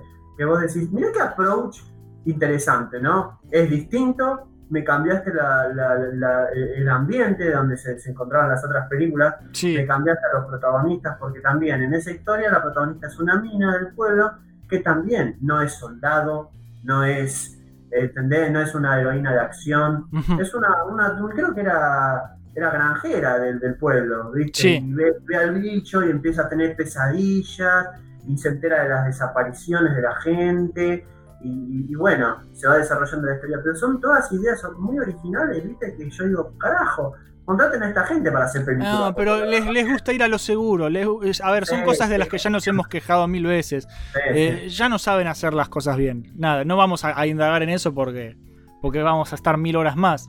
Eh, más que nada, la idea del programa era. Si, buscan, ¿viste? Si quieren más cosas. hay, hay material, hay material bueno que vale la pena. Hay muy buenos. Hay muy buenos. Inclusive, ¿sabes qué hay en estas continuidades que te, que te comentaba? Sí, Eh, eh, acontecimientos que contradicen eh, la saga de mierda de la tercera de la tercera película. Sí. Por ejemplo, algo que me gustó mucho es que te mostraban que, viste, eh, que en la 2 de James Cameron está nuestro amigo, el, el protagonista de Terminator 1, el actor, sí. que no me acuerdo, el que hacía de Kyle Reese, no me acuerdo el nombre del actor, viste, que No, el, el rubio copado, sí. el rubio copado que hizo la voz en Final eh, en Far, Far Cry 3 Blood, Blood Dragon, ¿te Sí. acordás? Bueno, entonces este, está él. Y qué decir que uno en la película, en la 2, al igual que con la nenita que Ripley cuida, se encariña, viste, con el chabón le tomás cariño. Y que Sí. qué bueno que los dos se salvan al final, empieza la tercera película. Sí, los dos murieron en la cámara de. Eh, eso me parece una estupidez gigante, la 3. La 3 es como que empieza y dice, ¿te acordás de todo lo bueno de la 2? Bueno, No, no, no, olvídalo, ya fue todo al pedo, toda la basura. Me chupa un huevo. Y me- y me encantó Ese es el error de la 3. Claro, y me encanta porque en este cómic vos ves que empieza el cómic y te muestran que ese, el rubio sobrevivió, Sí. eh, sigue en el ejército, es amigo de Ripley y se fue a otro planeta en otra misión. Que sorpresa, sorpresa, se encuentra con que hay aliens en otros planetas. Y ahí tenés una historia con él como protagonista. ¿Sabés quién sobrevivió y quién creció? Noodle, la nenita. Sí. Creció, es grande ahora, y encima que es grande, este, es grosa, porque es también capitana de una nave, y se acuerda lo que le pasó con Ripley. Ripley es como la mamá, ¿viste? Pero no Sí. la ve todo el tiempo, porque está, está en otras cosas. Y también tiene una, una, una aventura en, en otro planeta con también otra nave, que encuentran bichos. Un montón de alternativas de, de, de expansión de personajes en Alien, ¿viste? Te- Sí, mucho mejor que cualquier mierda que hicieron. sí. Claro, un universo de posibilidades. Creo que eso es lo que estoy tratando de decir. Sí. Había, ¿viste? A partir de la 2, vos tenés un universo de posibilidades geniales de cosas que podrían haber pasado, ¿viste? En los cómics están esas cosas y creo que hay que darles un valor a eso, porque posta que si no le das valor a eso, pues te quedás con las películas estúpidas de Alien Resurrection o Alien vs Depredador 2, la 2, ¿no? Que Sí. ocurre en la Tierra y que todos sabemos lo genial que es esa película, ¿no? Y con cosas así, entonces hay que darle crédito, ¿viste? A, la- a las cosas que salieron que por ahí no tienen tanta producción, pero que son mejores. Es que sí, es- estoy completamente de acuerdo, Abel. La verdad que es una pena que ten- habiendo tanto material para hacer las cosas bien, deciden ir por la ruta fácil, vaga y chota y hacer eh, refrito y, y porquería y cagada. Pero bueno, em, la idea un poco era hablar de Alien, hablar de Shiger. Eh, es, un tipo, es un tipo que hizo cosas muy importantes, muy turbias, pero muy buenas que posiblemente muchos conozcan, pero no.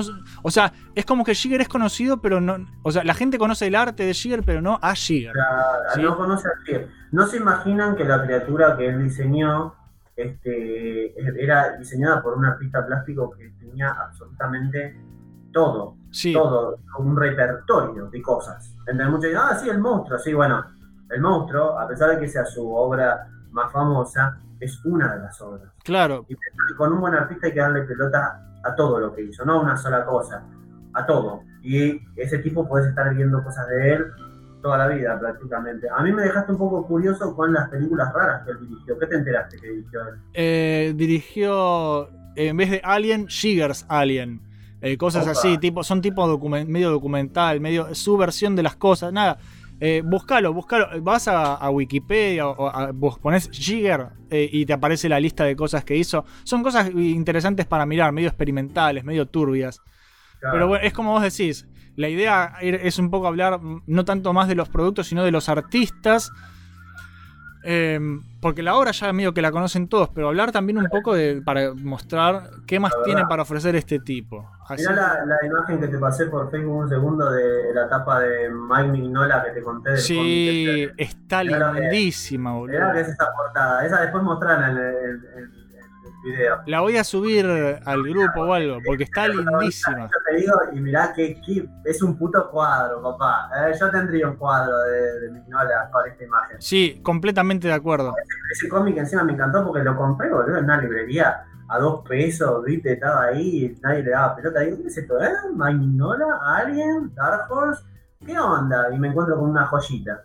Es que hay que darle bola a esas cosas, boludo. Sí, hay que darle bola a eso. Bueno, estoy viendo una cosita. Dame un segundo porque ya quiero ir cerrando. Porque ya estamos. Ya es la hora de los comentarios. Estoy abriendo los comentarios. Porque justo me hiciste abrir Facebook y me hiciste acordar de que no tenía abierto una verga. Porque soy un irresponsable.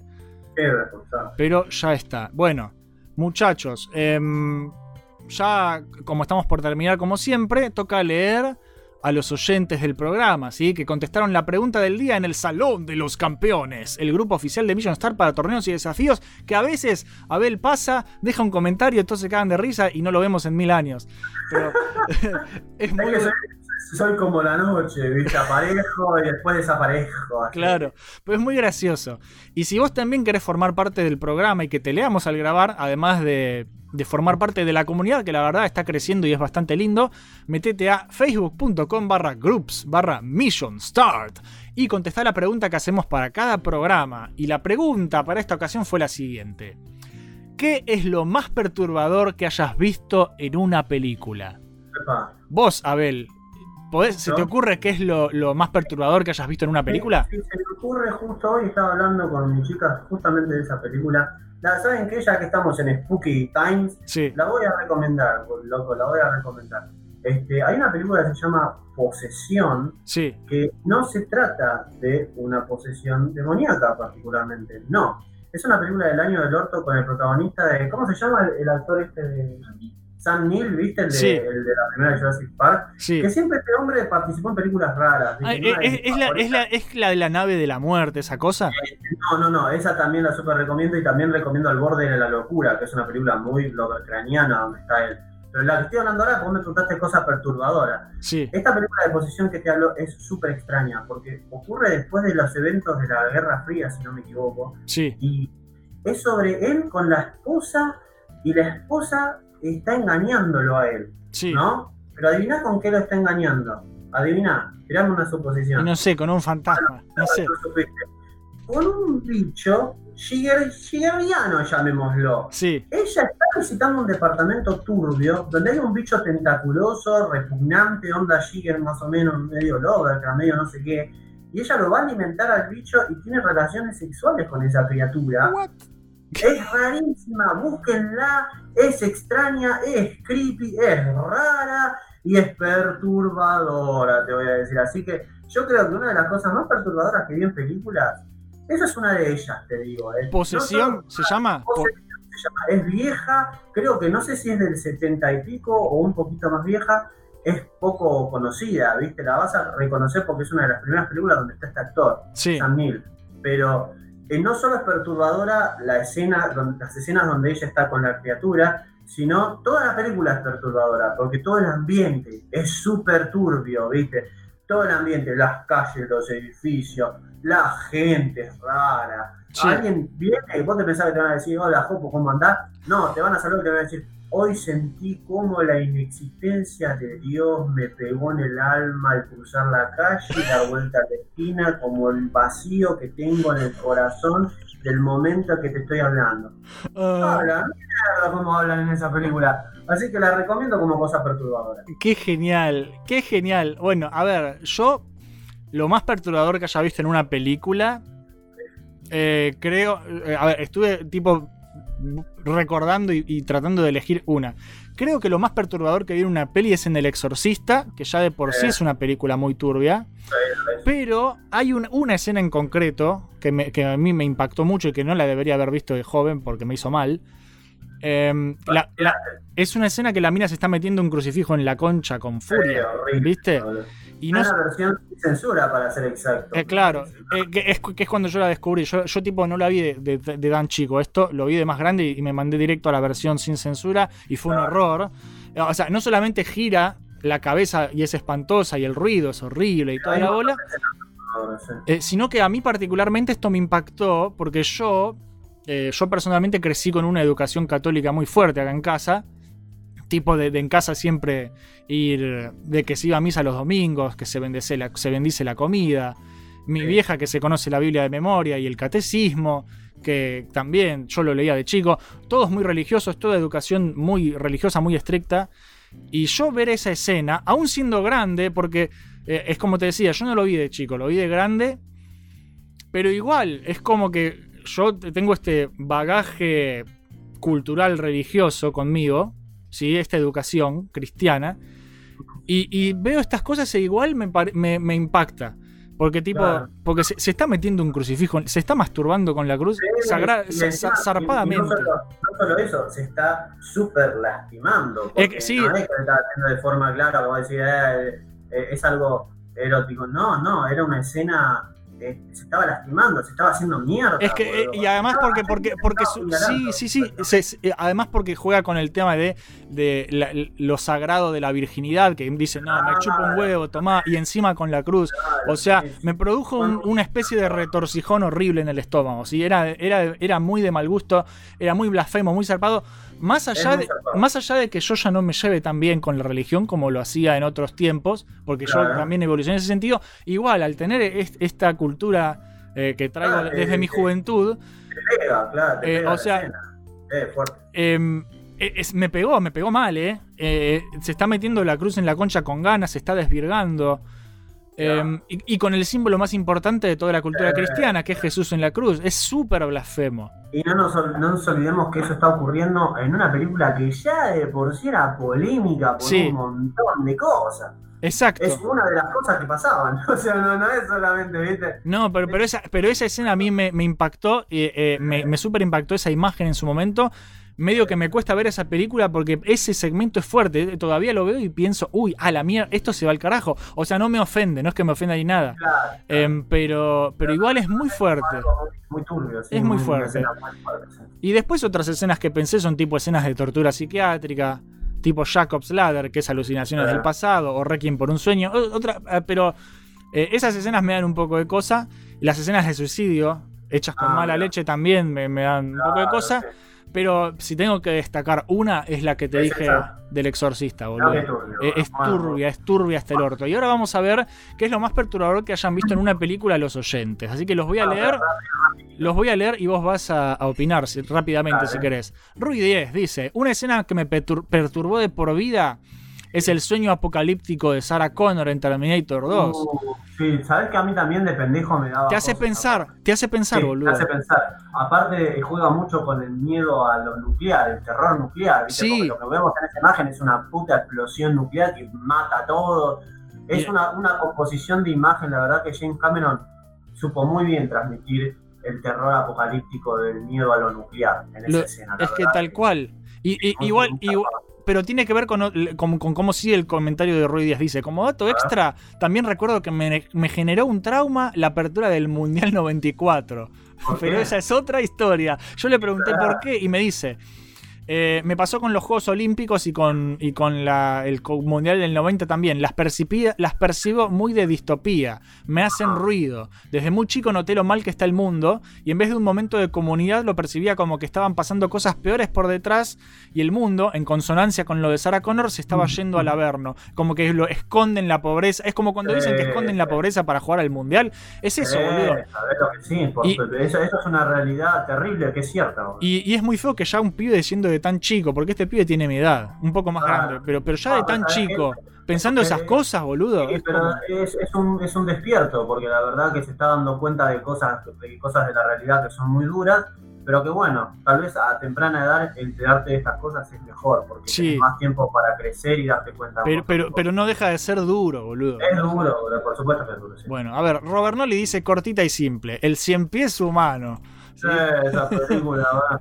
Y mi sea, hermano, no- y mi hermano le comenta, "Mm, No creo que sea una, una flor de película, no, pero eh, es rara y particular, es perturbadora. Sí, yo diría que es perturbadora, pero no creo que sea una obra maestra. Y creo mi- que hay obras sí. maestras que son perturbadoras. y mi hermano le comenta, mmm, qué rico.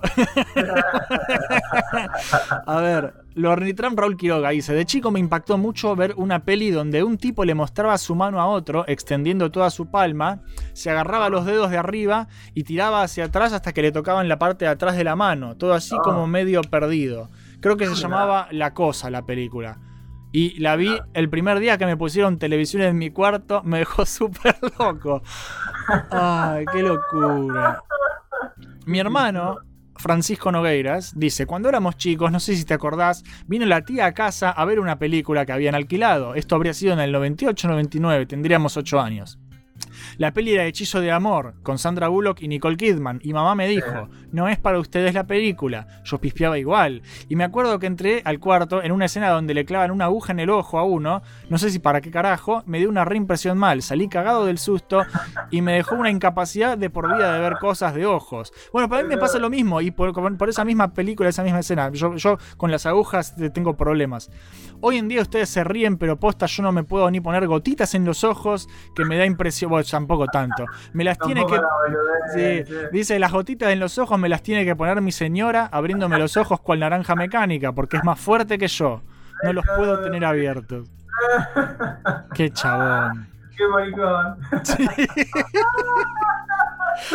Ay. A ver, Santiago Slavi dice, hay una película cuyo nombre no quiero mencionar, pues de lo que más se alimenta este tipo de cosas es del sensacionalismo y curiosidad morbosa.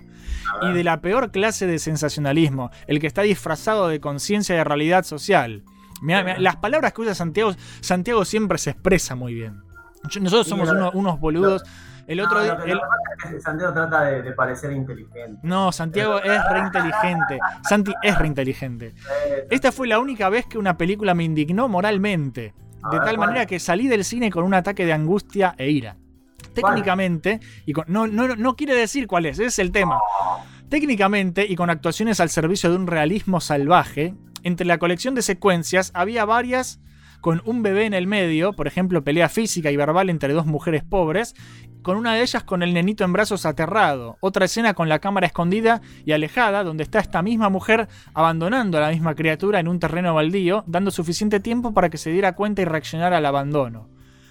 Estas secuencias, cabe destacar, no están bajo el método de actuación de la escuela de Stanislavski, sino que el puto bebé está reaccionando a violencia real para Claro, ilustrar sí, las injusticias. O sea, hicieron sufrir a un pendejo en serio por, por, por la película, para que salga bien. Yo también estoy muy en contra de eso y pasa un montón de veces, inclusive en videos de música pasa eso. Cuando vos ves que hay, por ejemplo, un nene chiquito, hay un video de música de una banda, que no me acuerdo cómo se llamaba la banda, Sí. que era un, un be- un bebé chiquito caminando por la calle y toda la gente tenía maquillaje de monstruos, ¿viste? Sí. Y el video de música era el nene llorando y reaccionando a los monstruos. Y yo siempre dije, loco, en, esta- en este puto video de música hicieron llorar a una nena de verdad. O sea, asustaron a una nena de verdad, porque es una nena chiquita que está caminando por la calle sola, sin padres, Sí. viendo un montón de gente con, con maquillaje realmente terrorífico. Y, y era una bebé, loco. Y yo siempre digo, loco, ¿qué onda? Eso de hacer sufrir a un chico de verdad para una película, un video de música, o Está sufrir a un mal, animal. Es, es moralmente incorrecto, es así. Es tiene que ser ilegal eso, la verdad. Sí, y, y, a- y acá Santiago termina de decir, todo para ilustrar las injusticias sociales y poder ganar premios y becas en el exterior mostrando el exotismo con el que los pobres tienen una vida de mierda. Así que todo el film con bocha de secuencias de fatalismo social que nuevamente estaba hecho con gran maestría técnica y narrativa. Ahora me queda claro que a esta clase de directores no se les murió un hámster en su vida, que miran a los espectadores desde arriba como si fuésemos burgueses que hay que castigar, así Sí. sea bajo el precio de generarle traumas a un chiquito en cámara. La verdad que te- estoy totalmente de acuerdo. Ojalá lo caguen bien a trompadas y se le pinche su puta burbujita de festivales, dice. Sí, yo lo cagaría, tío. Che, Santiago, la verdad que es posta, ¿eh? La verdad que sí. Es que, boludo, es, es, él, boludo. es una basura, boludo. Yo ya lo vi muchas veces, en muchas películas, muchos videos de música, y siempre me indigna porque parece ser que es algo que sigue pasando, ¿viste? Sí, En especial pasa con nenes muy chiquitos, y eso me revienta. es que los nenes muy, muy, muy chiquitos no saben ni. No, no, Lo que pasa es que eh, supuestamente hay un procedimiento legal que vos haces como padre. Para que Sí, el eh, eh, el padre es un hijo de puta también. Claro, el que da el permiso es el padre, pero igual no deberían dar, no debería existir ese permiso que pueden dar los padres. Eh, después con toda esa plata vas a tener que pagar el trauma infantil en el psicólogo, pelotudo. Eh, eh, es una mierda. Bueno, Mierda, bueno, a ver, Teodoro Cordura, el famoso Ted Cord, dice: Es muy difícil hablar de esto sin spoilers, pero creo que la- los que hayan visto las películas sabrán exactamente de qué hablo. Y mencionó varias, porque Ted es fanático del cine de terror. Y dice: Es. El Exorcista 3, escena del hospital. Sí, El final de la película Clímax de Gaspar Noé. sí. Escena del matafuego y escena del subte de la peli Irreversible. Uf. Todo el proceso del hermano mayor en Hereditary. Es Oh. turbísimo, turbísimo. Turbísimo, man. La primera, sí, es re turbia. La primera muerte en Suspiria, dice. Sí, sí. El sí, giro super creepy de, de Wickerman. Que yo no sé, ya esta no la vi yo, no sé cuál es. Eh, espero que se esté refiriendo a la vieja, porque la vieja Wickerman, que no es la de Nicolas Cage, ese- esa es una confusión que hay muy grande. La de Nicolas Cage es como una película media chistosa. ¿Por, ¿por qué? Por, por Nicolas Cage, porque cómo no, lo vas a, no te vas a reír cuando lo ves a Nicolas Cage. No sé si él estaba intentando ser serio en esa película, pero la verdadera de Wickerman, que es del, del 70 y pico, creo, es más turbia e incómoda que el orto, ¿entendés? No hay morbo, no hay sangre, ¿entendés? No es de eso. Es todo atmósfera y moral. Sí, Es una película que si vos sos una persona con moral e integridad, no voy a decir el final porque lo spoileo, este, si vos ves de Winkerman y ves el final como tu moral y tu, y tu integridad puede que te enojes sí. con el final y te, te ofenda también. Pero al mismo tiempo pienso que es un sentimiento que sí está bien implementado. Pero es lo que busca la película también. Claro, porque te hace reaccionar como individuo, ¿entendés? Pienso que es a propósito, es una crítica social a cierto tipo de aspecto social que pasa en el mundo, que tiene que cambiar y esa película te hace pensar en eso, así que sí. Está perfecto. Y por último dice Ted Cord, toda la situación en la película ¿Quién puede matar a un niño? específicamente cuando se va todo de manos. Que yo Esa no tampoco, yo tampoco. Pero la voy a buscar, ¿quién puede matar a un niño? Ya el título es turbio. Sí, bueno, A ver, Guillermo Valiente dice, de muy chico vi Robocop solo. Todo iba relativamente normal hasta la parte donde lo revientan a corchazos a. Murphy. Que es re violenta mal esa parte. Y, boludo, y encima creo que la parte que nosotros vimos de chico era la versión censurada. Sí, es la La censurada. versión sin censura es peor. Yo la vi de grande y dije, oh my god. O sea, a mí me traumó de chiquito la escena esa. Ver la versión sin censura me hubiese hecho, no sé, cagarme en los pantalones. Es que sí, y, y dice Guillermo, no había visto nada igual. La sensación de desesperación y soledad que genera esa escena no me la olvido jamás.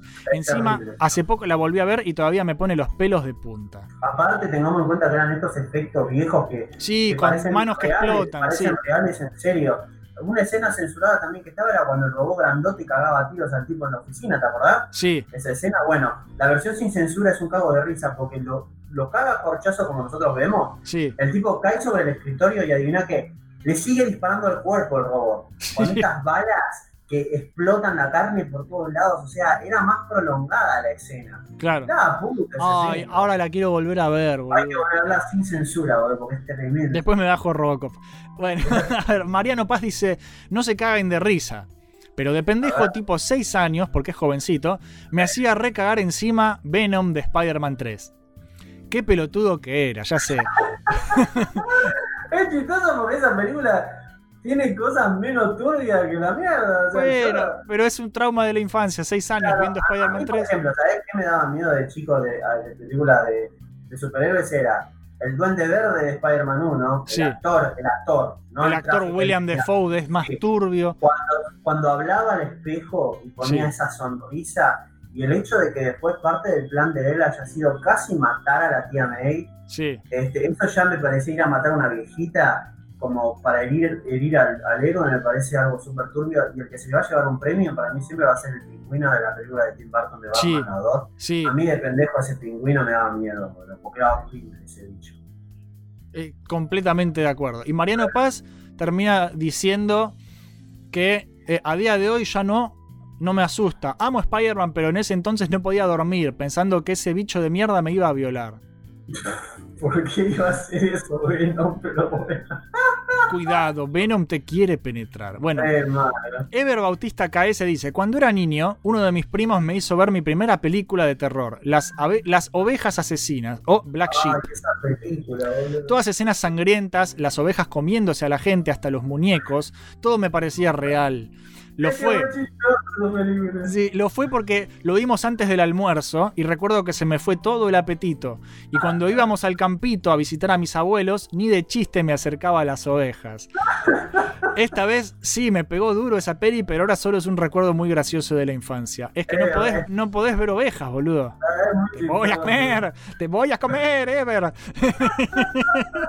Esa película, qué chistosa esa película. Gabriel Paulini, el señor 8T88, el maestro de Star Wars, nos dice: De niño, Tim Curry, jamás en la vida vi It, solo Sí. una mera aparición en televisión y me cagué todo de solo Sí. verlo. Yo quiero, quiero agregar esa escena, la- la- las primeras escenas de It en la vieja. Sí, Yo de chico me cagué las patas. man. es que sí, en el videoclub, dice, en el videoclub siempre estaba allí con su mirada siniestra. Ya de más Sí, grande, la escena donde le cortan los tendones del talón en Hostel y la disección de la mano de un tipo dormido en anatomía. Eh, son fuertes. Simplemente no sirvo para este tipo de películas. No te digo la saga So, que la vi con un par de, de películas con autocensura. Autocensura, me imagino, me imagino tapándose, uh, tapándose los ojitos con la cara, porque no quiere ver. Ay. Yo, yo no- yo- a mí no me funciona, yo no puedo cerrar, yo no puedo parpadear con esas cosas. Tipo, no, no, no parpadees o te vas a perder algo. Sí, ¿no? Sí. Elías Arenas dice que me impactaron de grande recuerdo dos. La escena del subte de Reversible, que no termina más. Y una de las Old Boy original cuando el protagonista se entera del plan del adversario. Esa no sé cuál es. Old Boy. Desconozco. No, la- no, yo no la vi tampoco. A ver, Juan Ignacio Barbagallo, el querido Rooster Bird, dice, técnicamente nunca vi la peli, pero en la primaria un amigo me contó la trama de Poltergeist y que de un armario salía un soldado muerto que era igual al armario de mi pieza. Siempre cerré bien el armario, con traba por las dudas. Jamás vi esas películas. Ay, Dios. Ah, no algo que sí vi y me perturbó de chico fue la muerte de un civil en Massinger Z. La destrucción del Massinger también me perturbó. Inédito hasta ese entonces ver a tu héroe derrotado salvajemente. Que, eso también, había escuchado una vez un rumor en internet de que esa escena en Massinger era como re triste, re. Pero al final se salva, o sea, y es un robot. Yo, yo la vi la escena esa y sí, lo cagaban a palos, pero después aparecía otro Massinger que lo salvaba. Claro. Yo en esa escena dije, pará, si se muere acá, el personaje se muere y después es otro el que lo reemplaza, bueno, sí es triste, pero. Pero Claro. la verdad que no me pareció tan. Bueno, pero, pero de- ver, por eso es, Claro, es muy subjetivo esto, es muy subjetivo. Es lo que cada uno le asustó de chico, es raro. A ver, Lucas Vareta dice que de pendejo me traumó la escena de señales donde aparece el alien caminando. Sí, es fuerte, yo también me asusté Sí, boludo. Está bueno, está bueno. Juan Manuel Herrera Sierra dice, una vez estaba haciendo zapping en la TV y estaban dando una peli de, al parecer de terror, que era en una cabaña oscura con muchos tonos fríos. La confundí con Evil Dead, que tanto me habían recomendado, porque ya me había visto Army of Darkness. Acá el protagonista se mueve lentamente dentro de la cabaña, al parecer evitando algo, cuando de repente ve a una mujer desnuda en una mesa con un monstruo encima tipo larva de alien, pero gigante, como si la estuviera penetrando, y ella se da cuenta que él está ahí, pero entre llantos le hace señas de que se vaya con una expresión falta de toda esperanza y el protagonista se tapa la boca y con la mano para evitar que el monstruo lo escuche a él, y con lágrimas en los ojos se va mientras deja a la mujer a su suerte. ¿Qué carajo es esa película? No tengo idea cuál es. Y dice, no, sé, no fui capaz de continuar viendo la escena, no me cabía en la cabeza que la abandonara y sin conocer nada de la trama o la historia sentí un vacío y asco al pensar que ella era posiblemente una persona muy importante para el protagonista. Estaba sufriendo y aún así a él le pudo más el miedo y la impotencia. A la fecha no quiero saber ni el nombre de la película y quiero pensar que de alguna manera la trama tuvo una resolución. Tenés que terminar de verla, boludo. Turbio, está- me, me- llama la atención, voy a buscar a ver qué onda. Es que yo, loco. yo le dije que iba a averiguar. Dije, yo le contesté, no sé qué peli es, pero averiguaré, averiguaré el nombre. Porque eso es un trauma que tenés que superar, Juancito. Sí, Vamos ah, entre todos a eso es algo que también yo pienso que, que con, con la, la televisión se perdió por culpa del internet. Sí. Esto de estar haciendo zapping, enganchás una película de terror, ves una escena perturbadora y no sabés de qué carajo era lo que viste. Exactamente. Y creo que le, le- le agregaba, viste, este misterio y esta cosa que te queda en la cabeza para siempre, de decir, ¿qué película era esa? A mí me pasó un montón de veces, bro, que vi una escena re rara y digo, che, ¿qué carajo era esto? Tal No, cual, boludo, tal cual. Turbio es el montón. Es muy turbio. Y, lo- y encima que no sabe cuál es. A ver, No, tu querido amigo, mi querido amigo, el señor Miotti Mioto. Dice, cuando era pendejo quería ver la llamada, teniendo yo unos 9 o 10 años, y mis viejos no me dejaban. Así que fui con mi abuelo al videoclub y le dije que si me la alquilaba, y mi abuelo no entendía nada, así que me la alquiló y yo la guardé en la mochila donde tenía cosas del colegio para que mi vieja no, no, no para que mi vieja no piense que llevaba nada. Sí. Esa noche mis viejos se fueron al cine y yo quedé solo en la casa y dije, bueno, yo también quiero cine.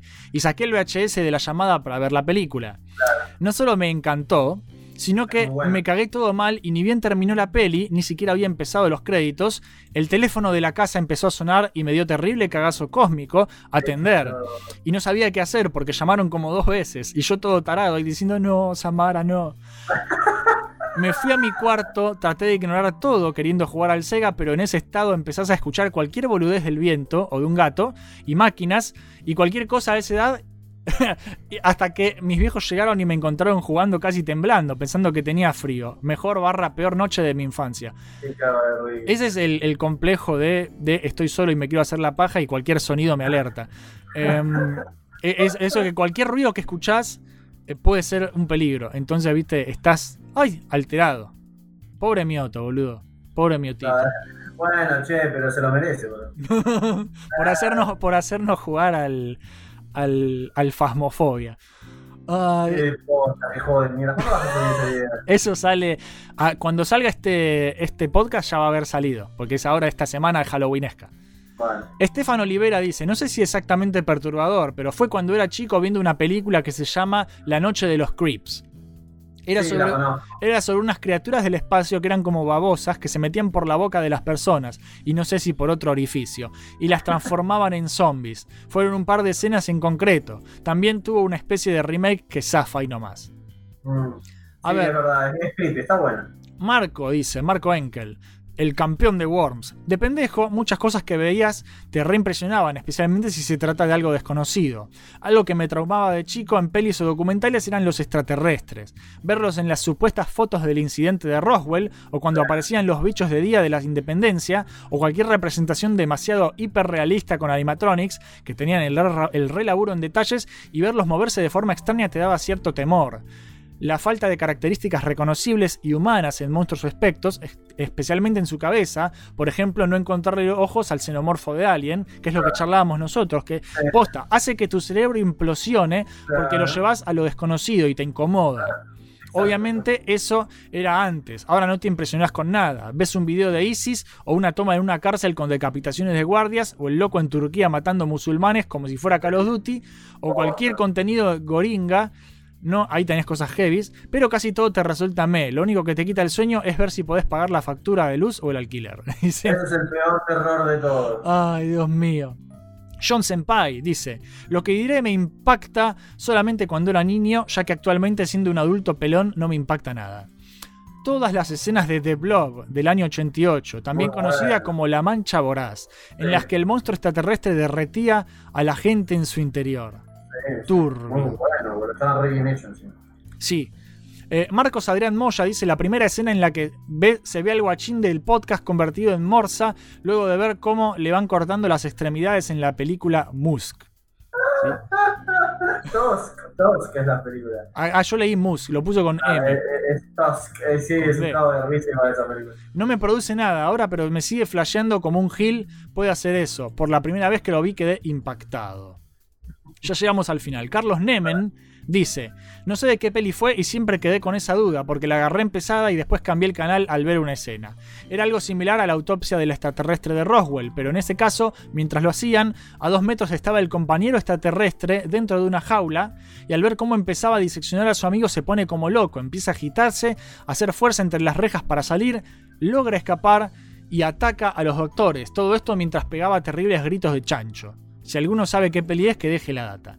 ¿Tenés idea qué peli es? No, boludo, pero suena recopada. Pero hay que buscarla. Es otro, otro caso por resolver.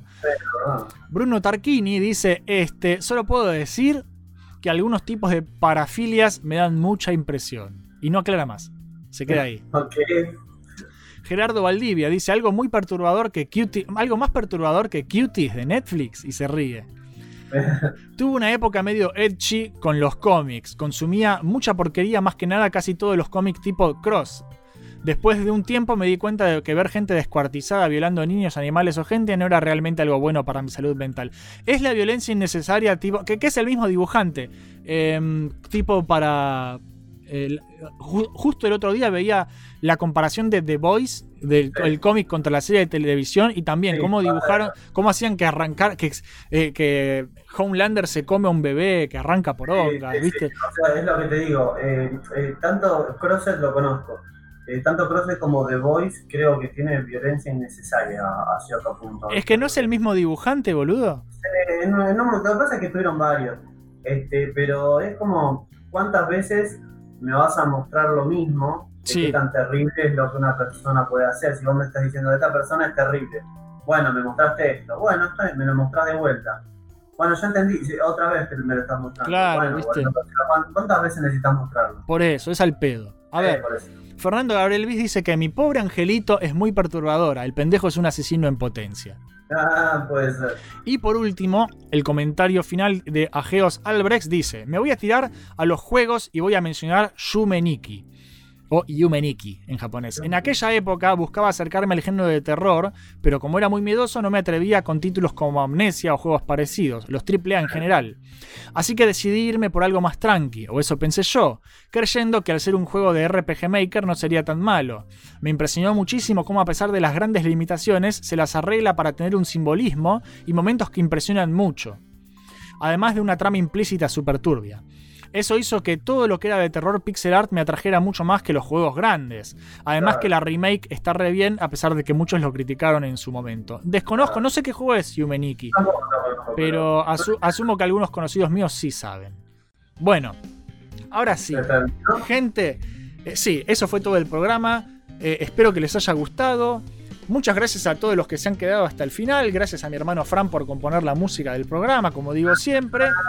Gracias. Y gracias también a toda la gente que dona dinero en Mercado Pago, que son Falakian, Loarnitram, Maveriano, Roosterbird, Shingo, Jonathan Daniel Griffiths, Sixto Peralta, La Luz Mala, Maran y Pedro Alcoba. Muchas, Muchas gracias muchas. ¿sí? Si vos también querés gastar todos tus ahorros en una causa muy noble, podés suscribirte a Mission Start a través de Mercado Pago y donarnos 100 pesos por mes. ¿sí? O lo que tu corazón desee si querés usar la aplicación Cafecito, que están todos los links abajo en la descripción. Y si no querés poner un peso, pero igual te gustó el contenido y querés ayudarnos, podés como siempre dejar un like o compartir el video para que llegue a más personas. ¿Por qué? Porque eso hace que el algoritmo de YouTube nos muestre a más personas. ¿sí? Más allá, que le muestre a más personas el- el- la thumbnail del alien con dos pijas que puse. Em, y también podés comentar, decirnos qué te pareció, podés suscribirte a YouTube, podés seguirnos en Facebook, en Twitter, en Instagram, podés ver nuestros streams, eh, nuestros streams en vivo en Twitch, que son los lunes a las 8 de la noche, o simplemente podés meterte al canal de, YouTube y disfrutar, boludo, disfrutar todos los programas que Jopo y Abel hacen para vos. ¿sí? Métanse y disfruten, boludo, porque hay material, creo que hemos hecho de todo ya, menos porno. Em, Pero vamos a ver. ya, ya veremos. No, no, ya nos abrimos el OnlyFans, sí. Claro. Em, bueno, y nada, eso es todo, gente. Esto fue Radio Mission Start, episodio número 59. Yo soy Jopo, él es Abel. Ojalá estén todos contentos, ojalá estén todos felices, estén seguros en sus casas. Eh, terminen bien el día y que la fuerza los acompañe. Igualmente, chao, chao.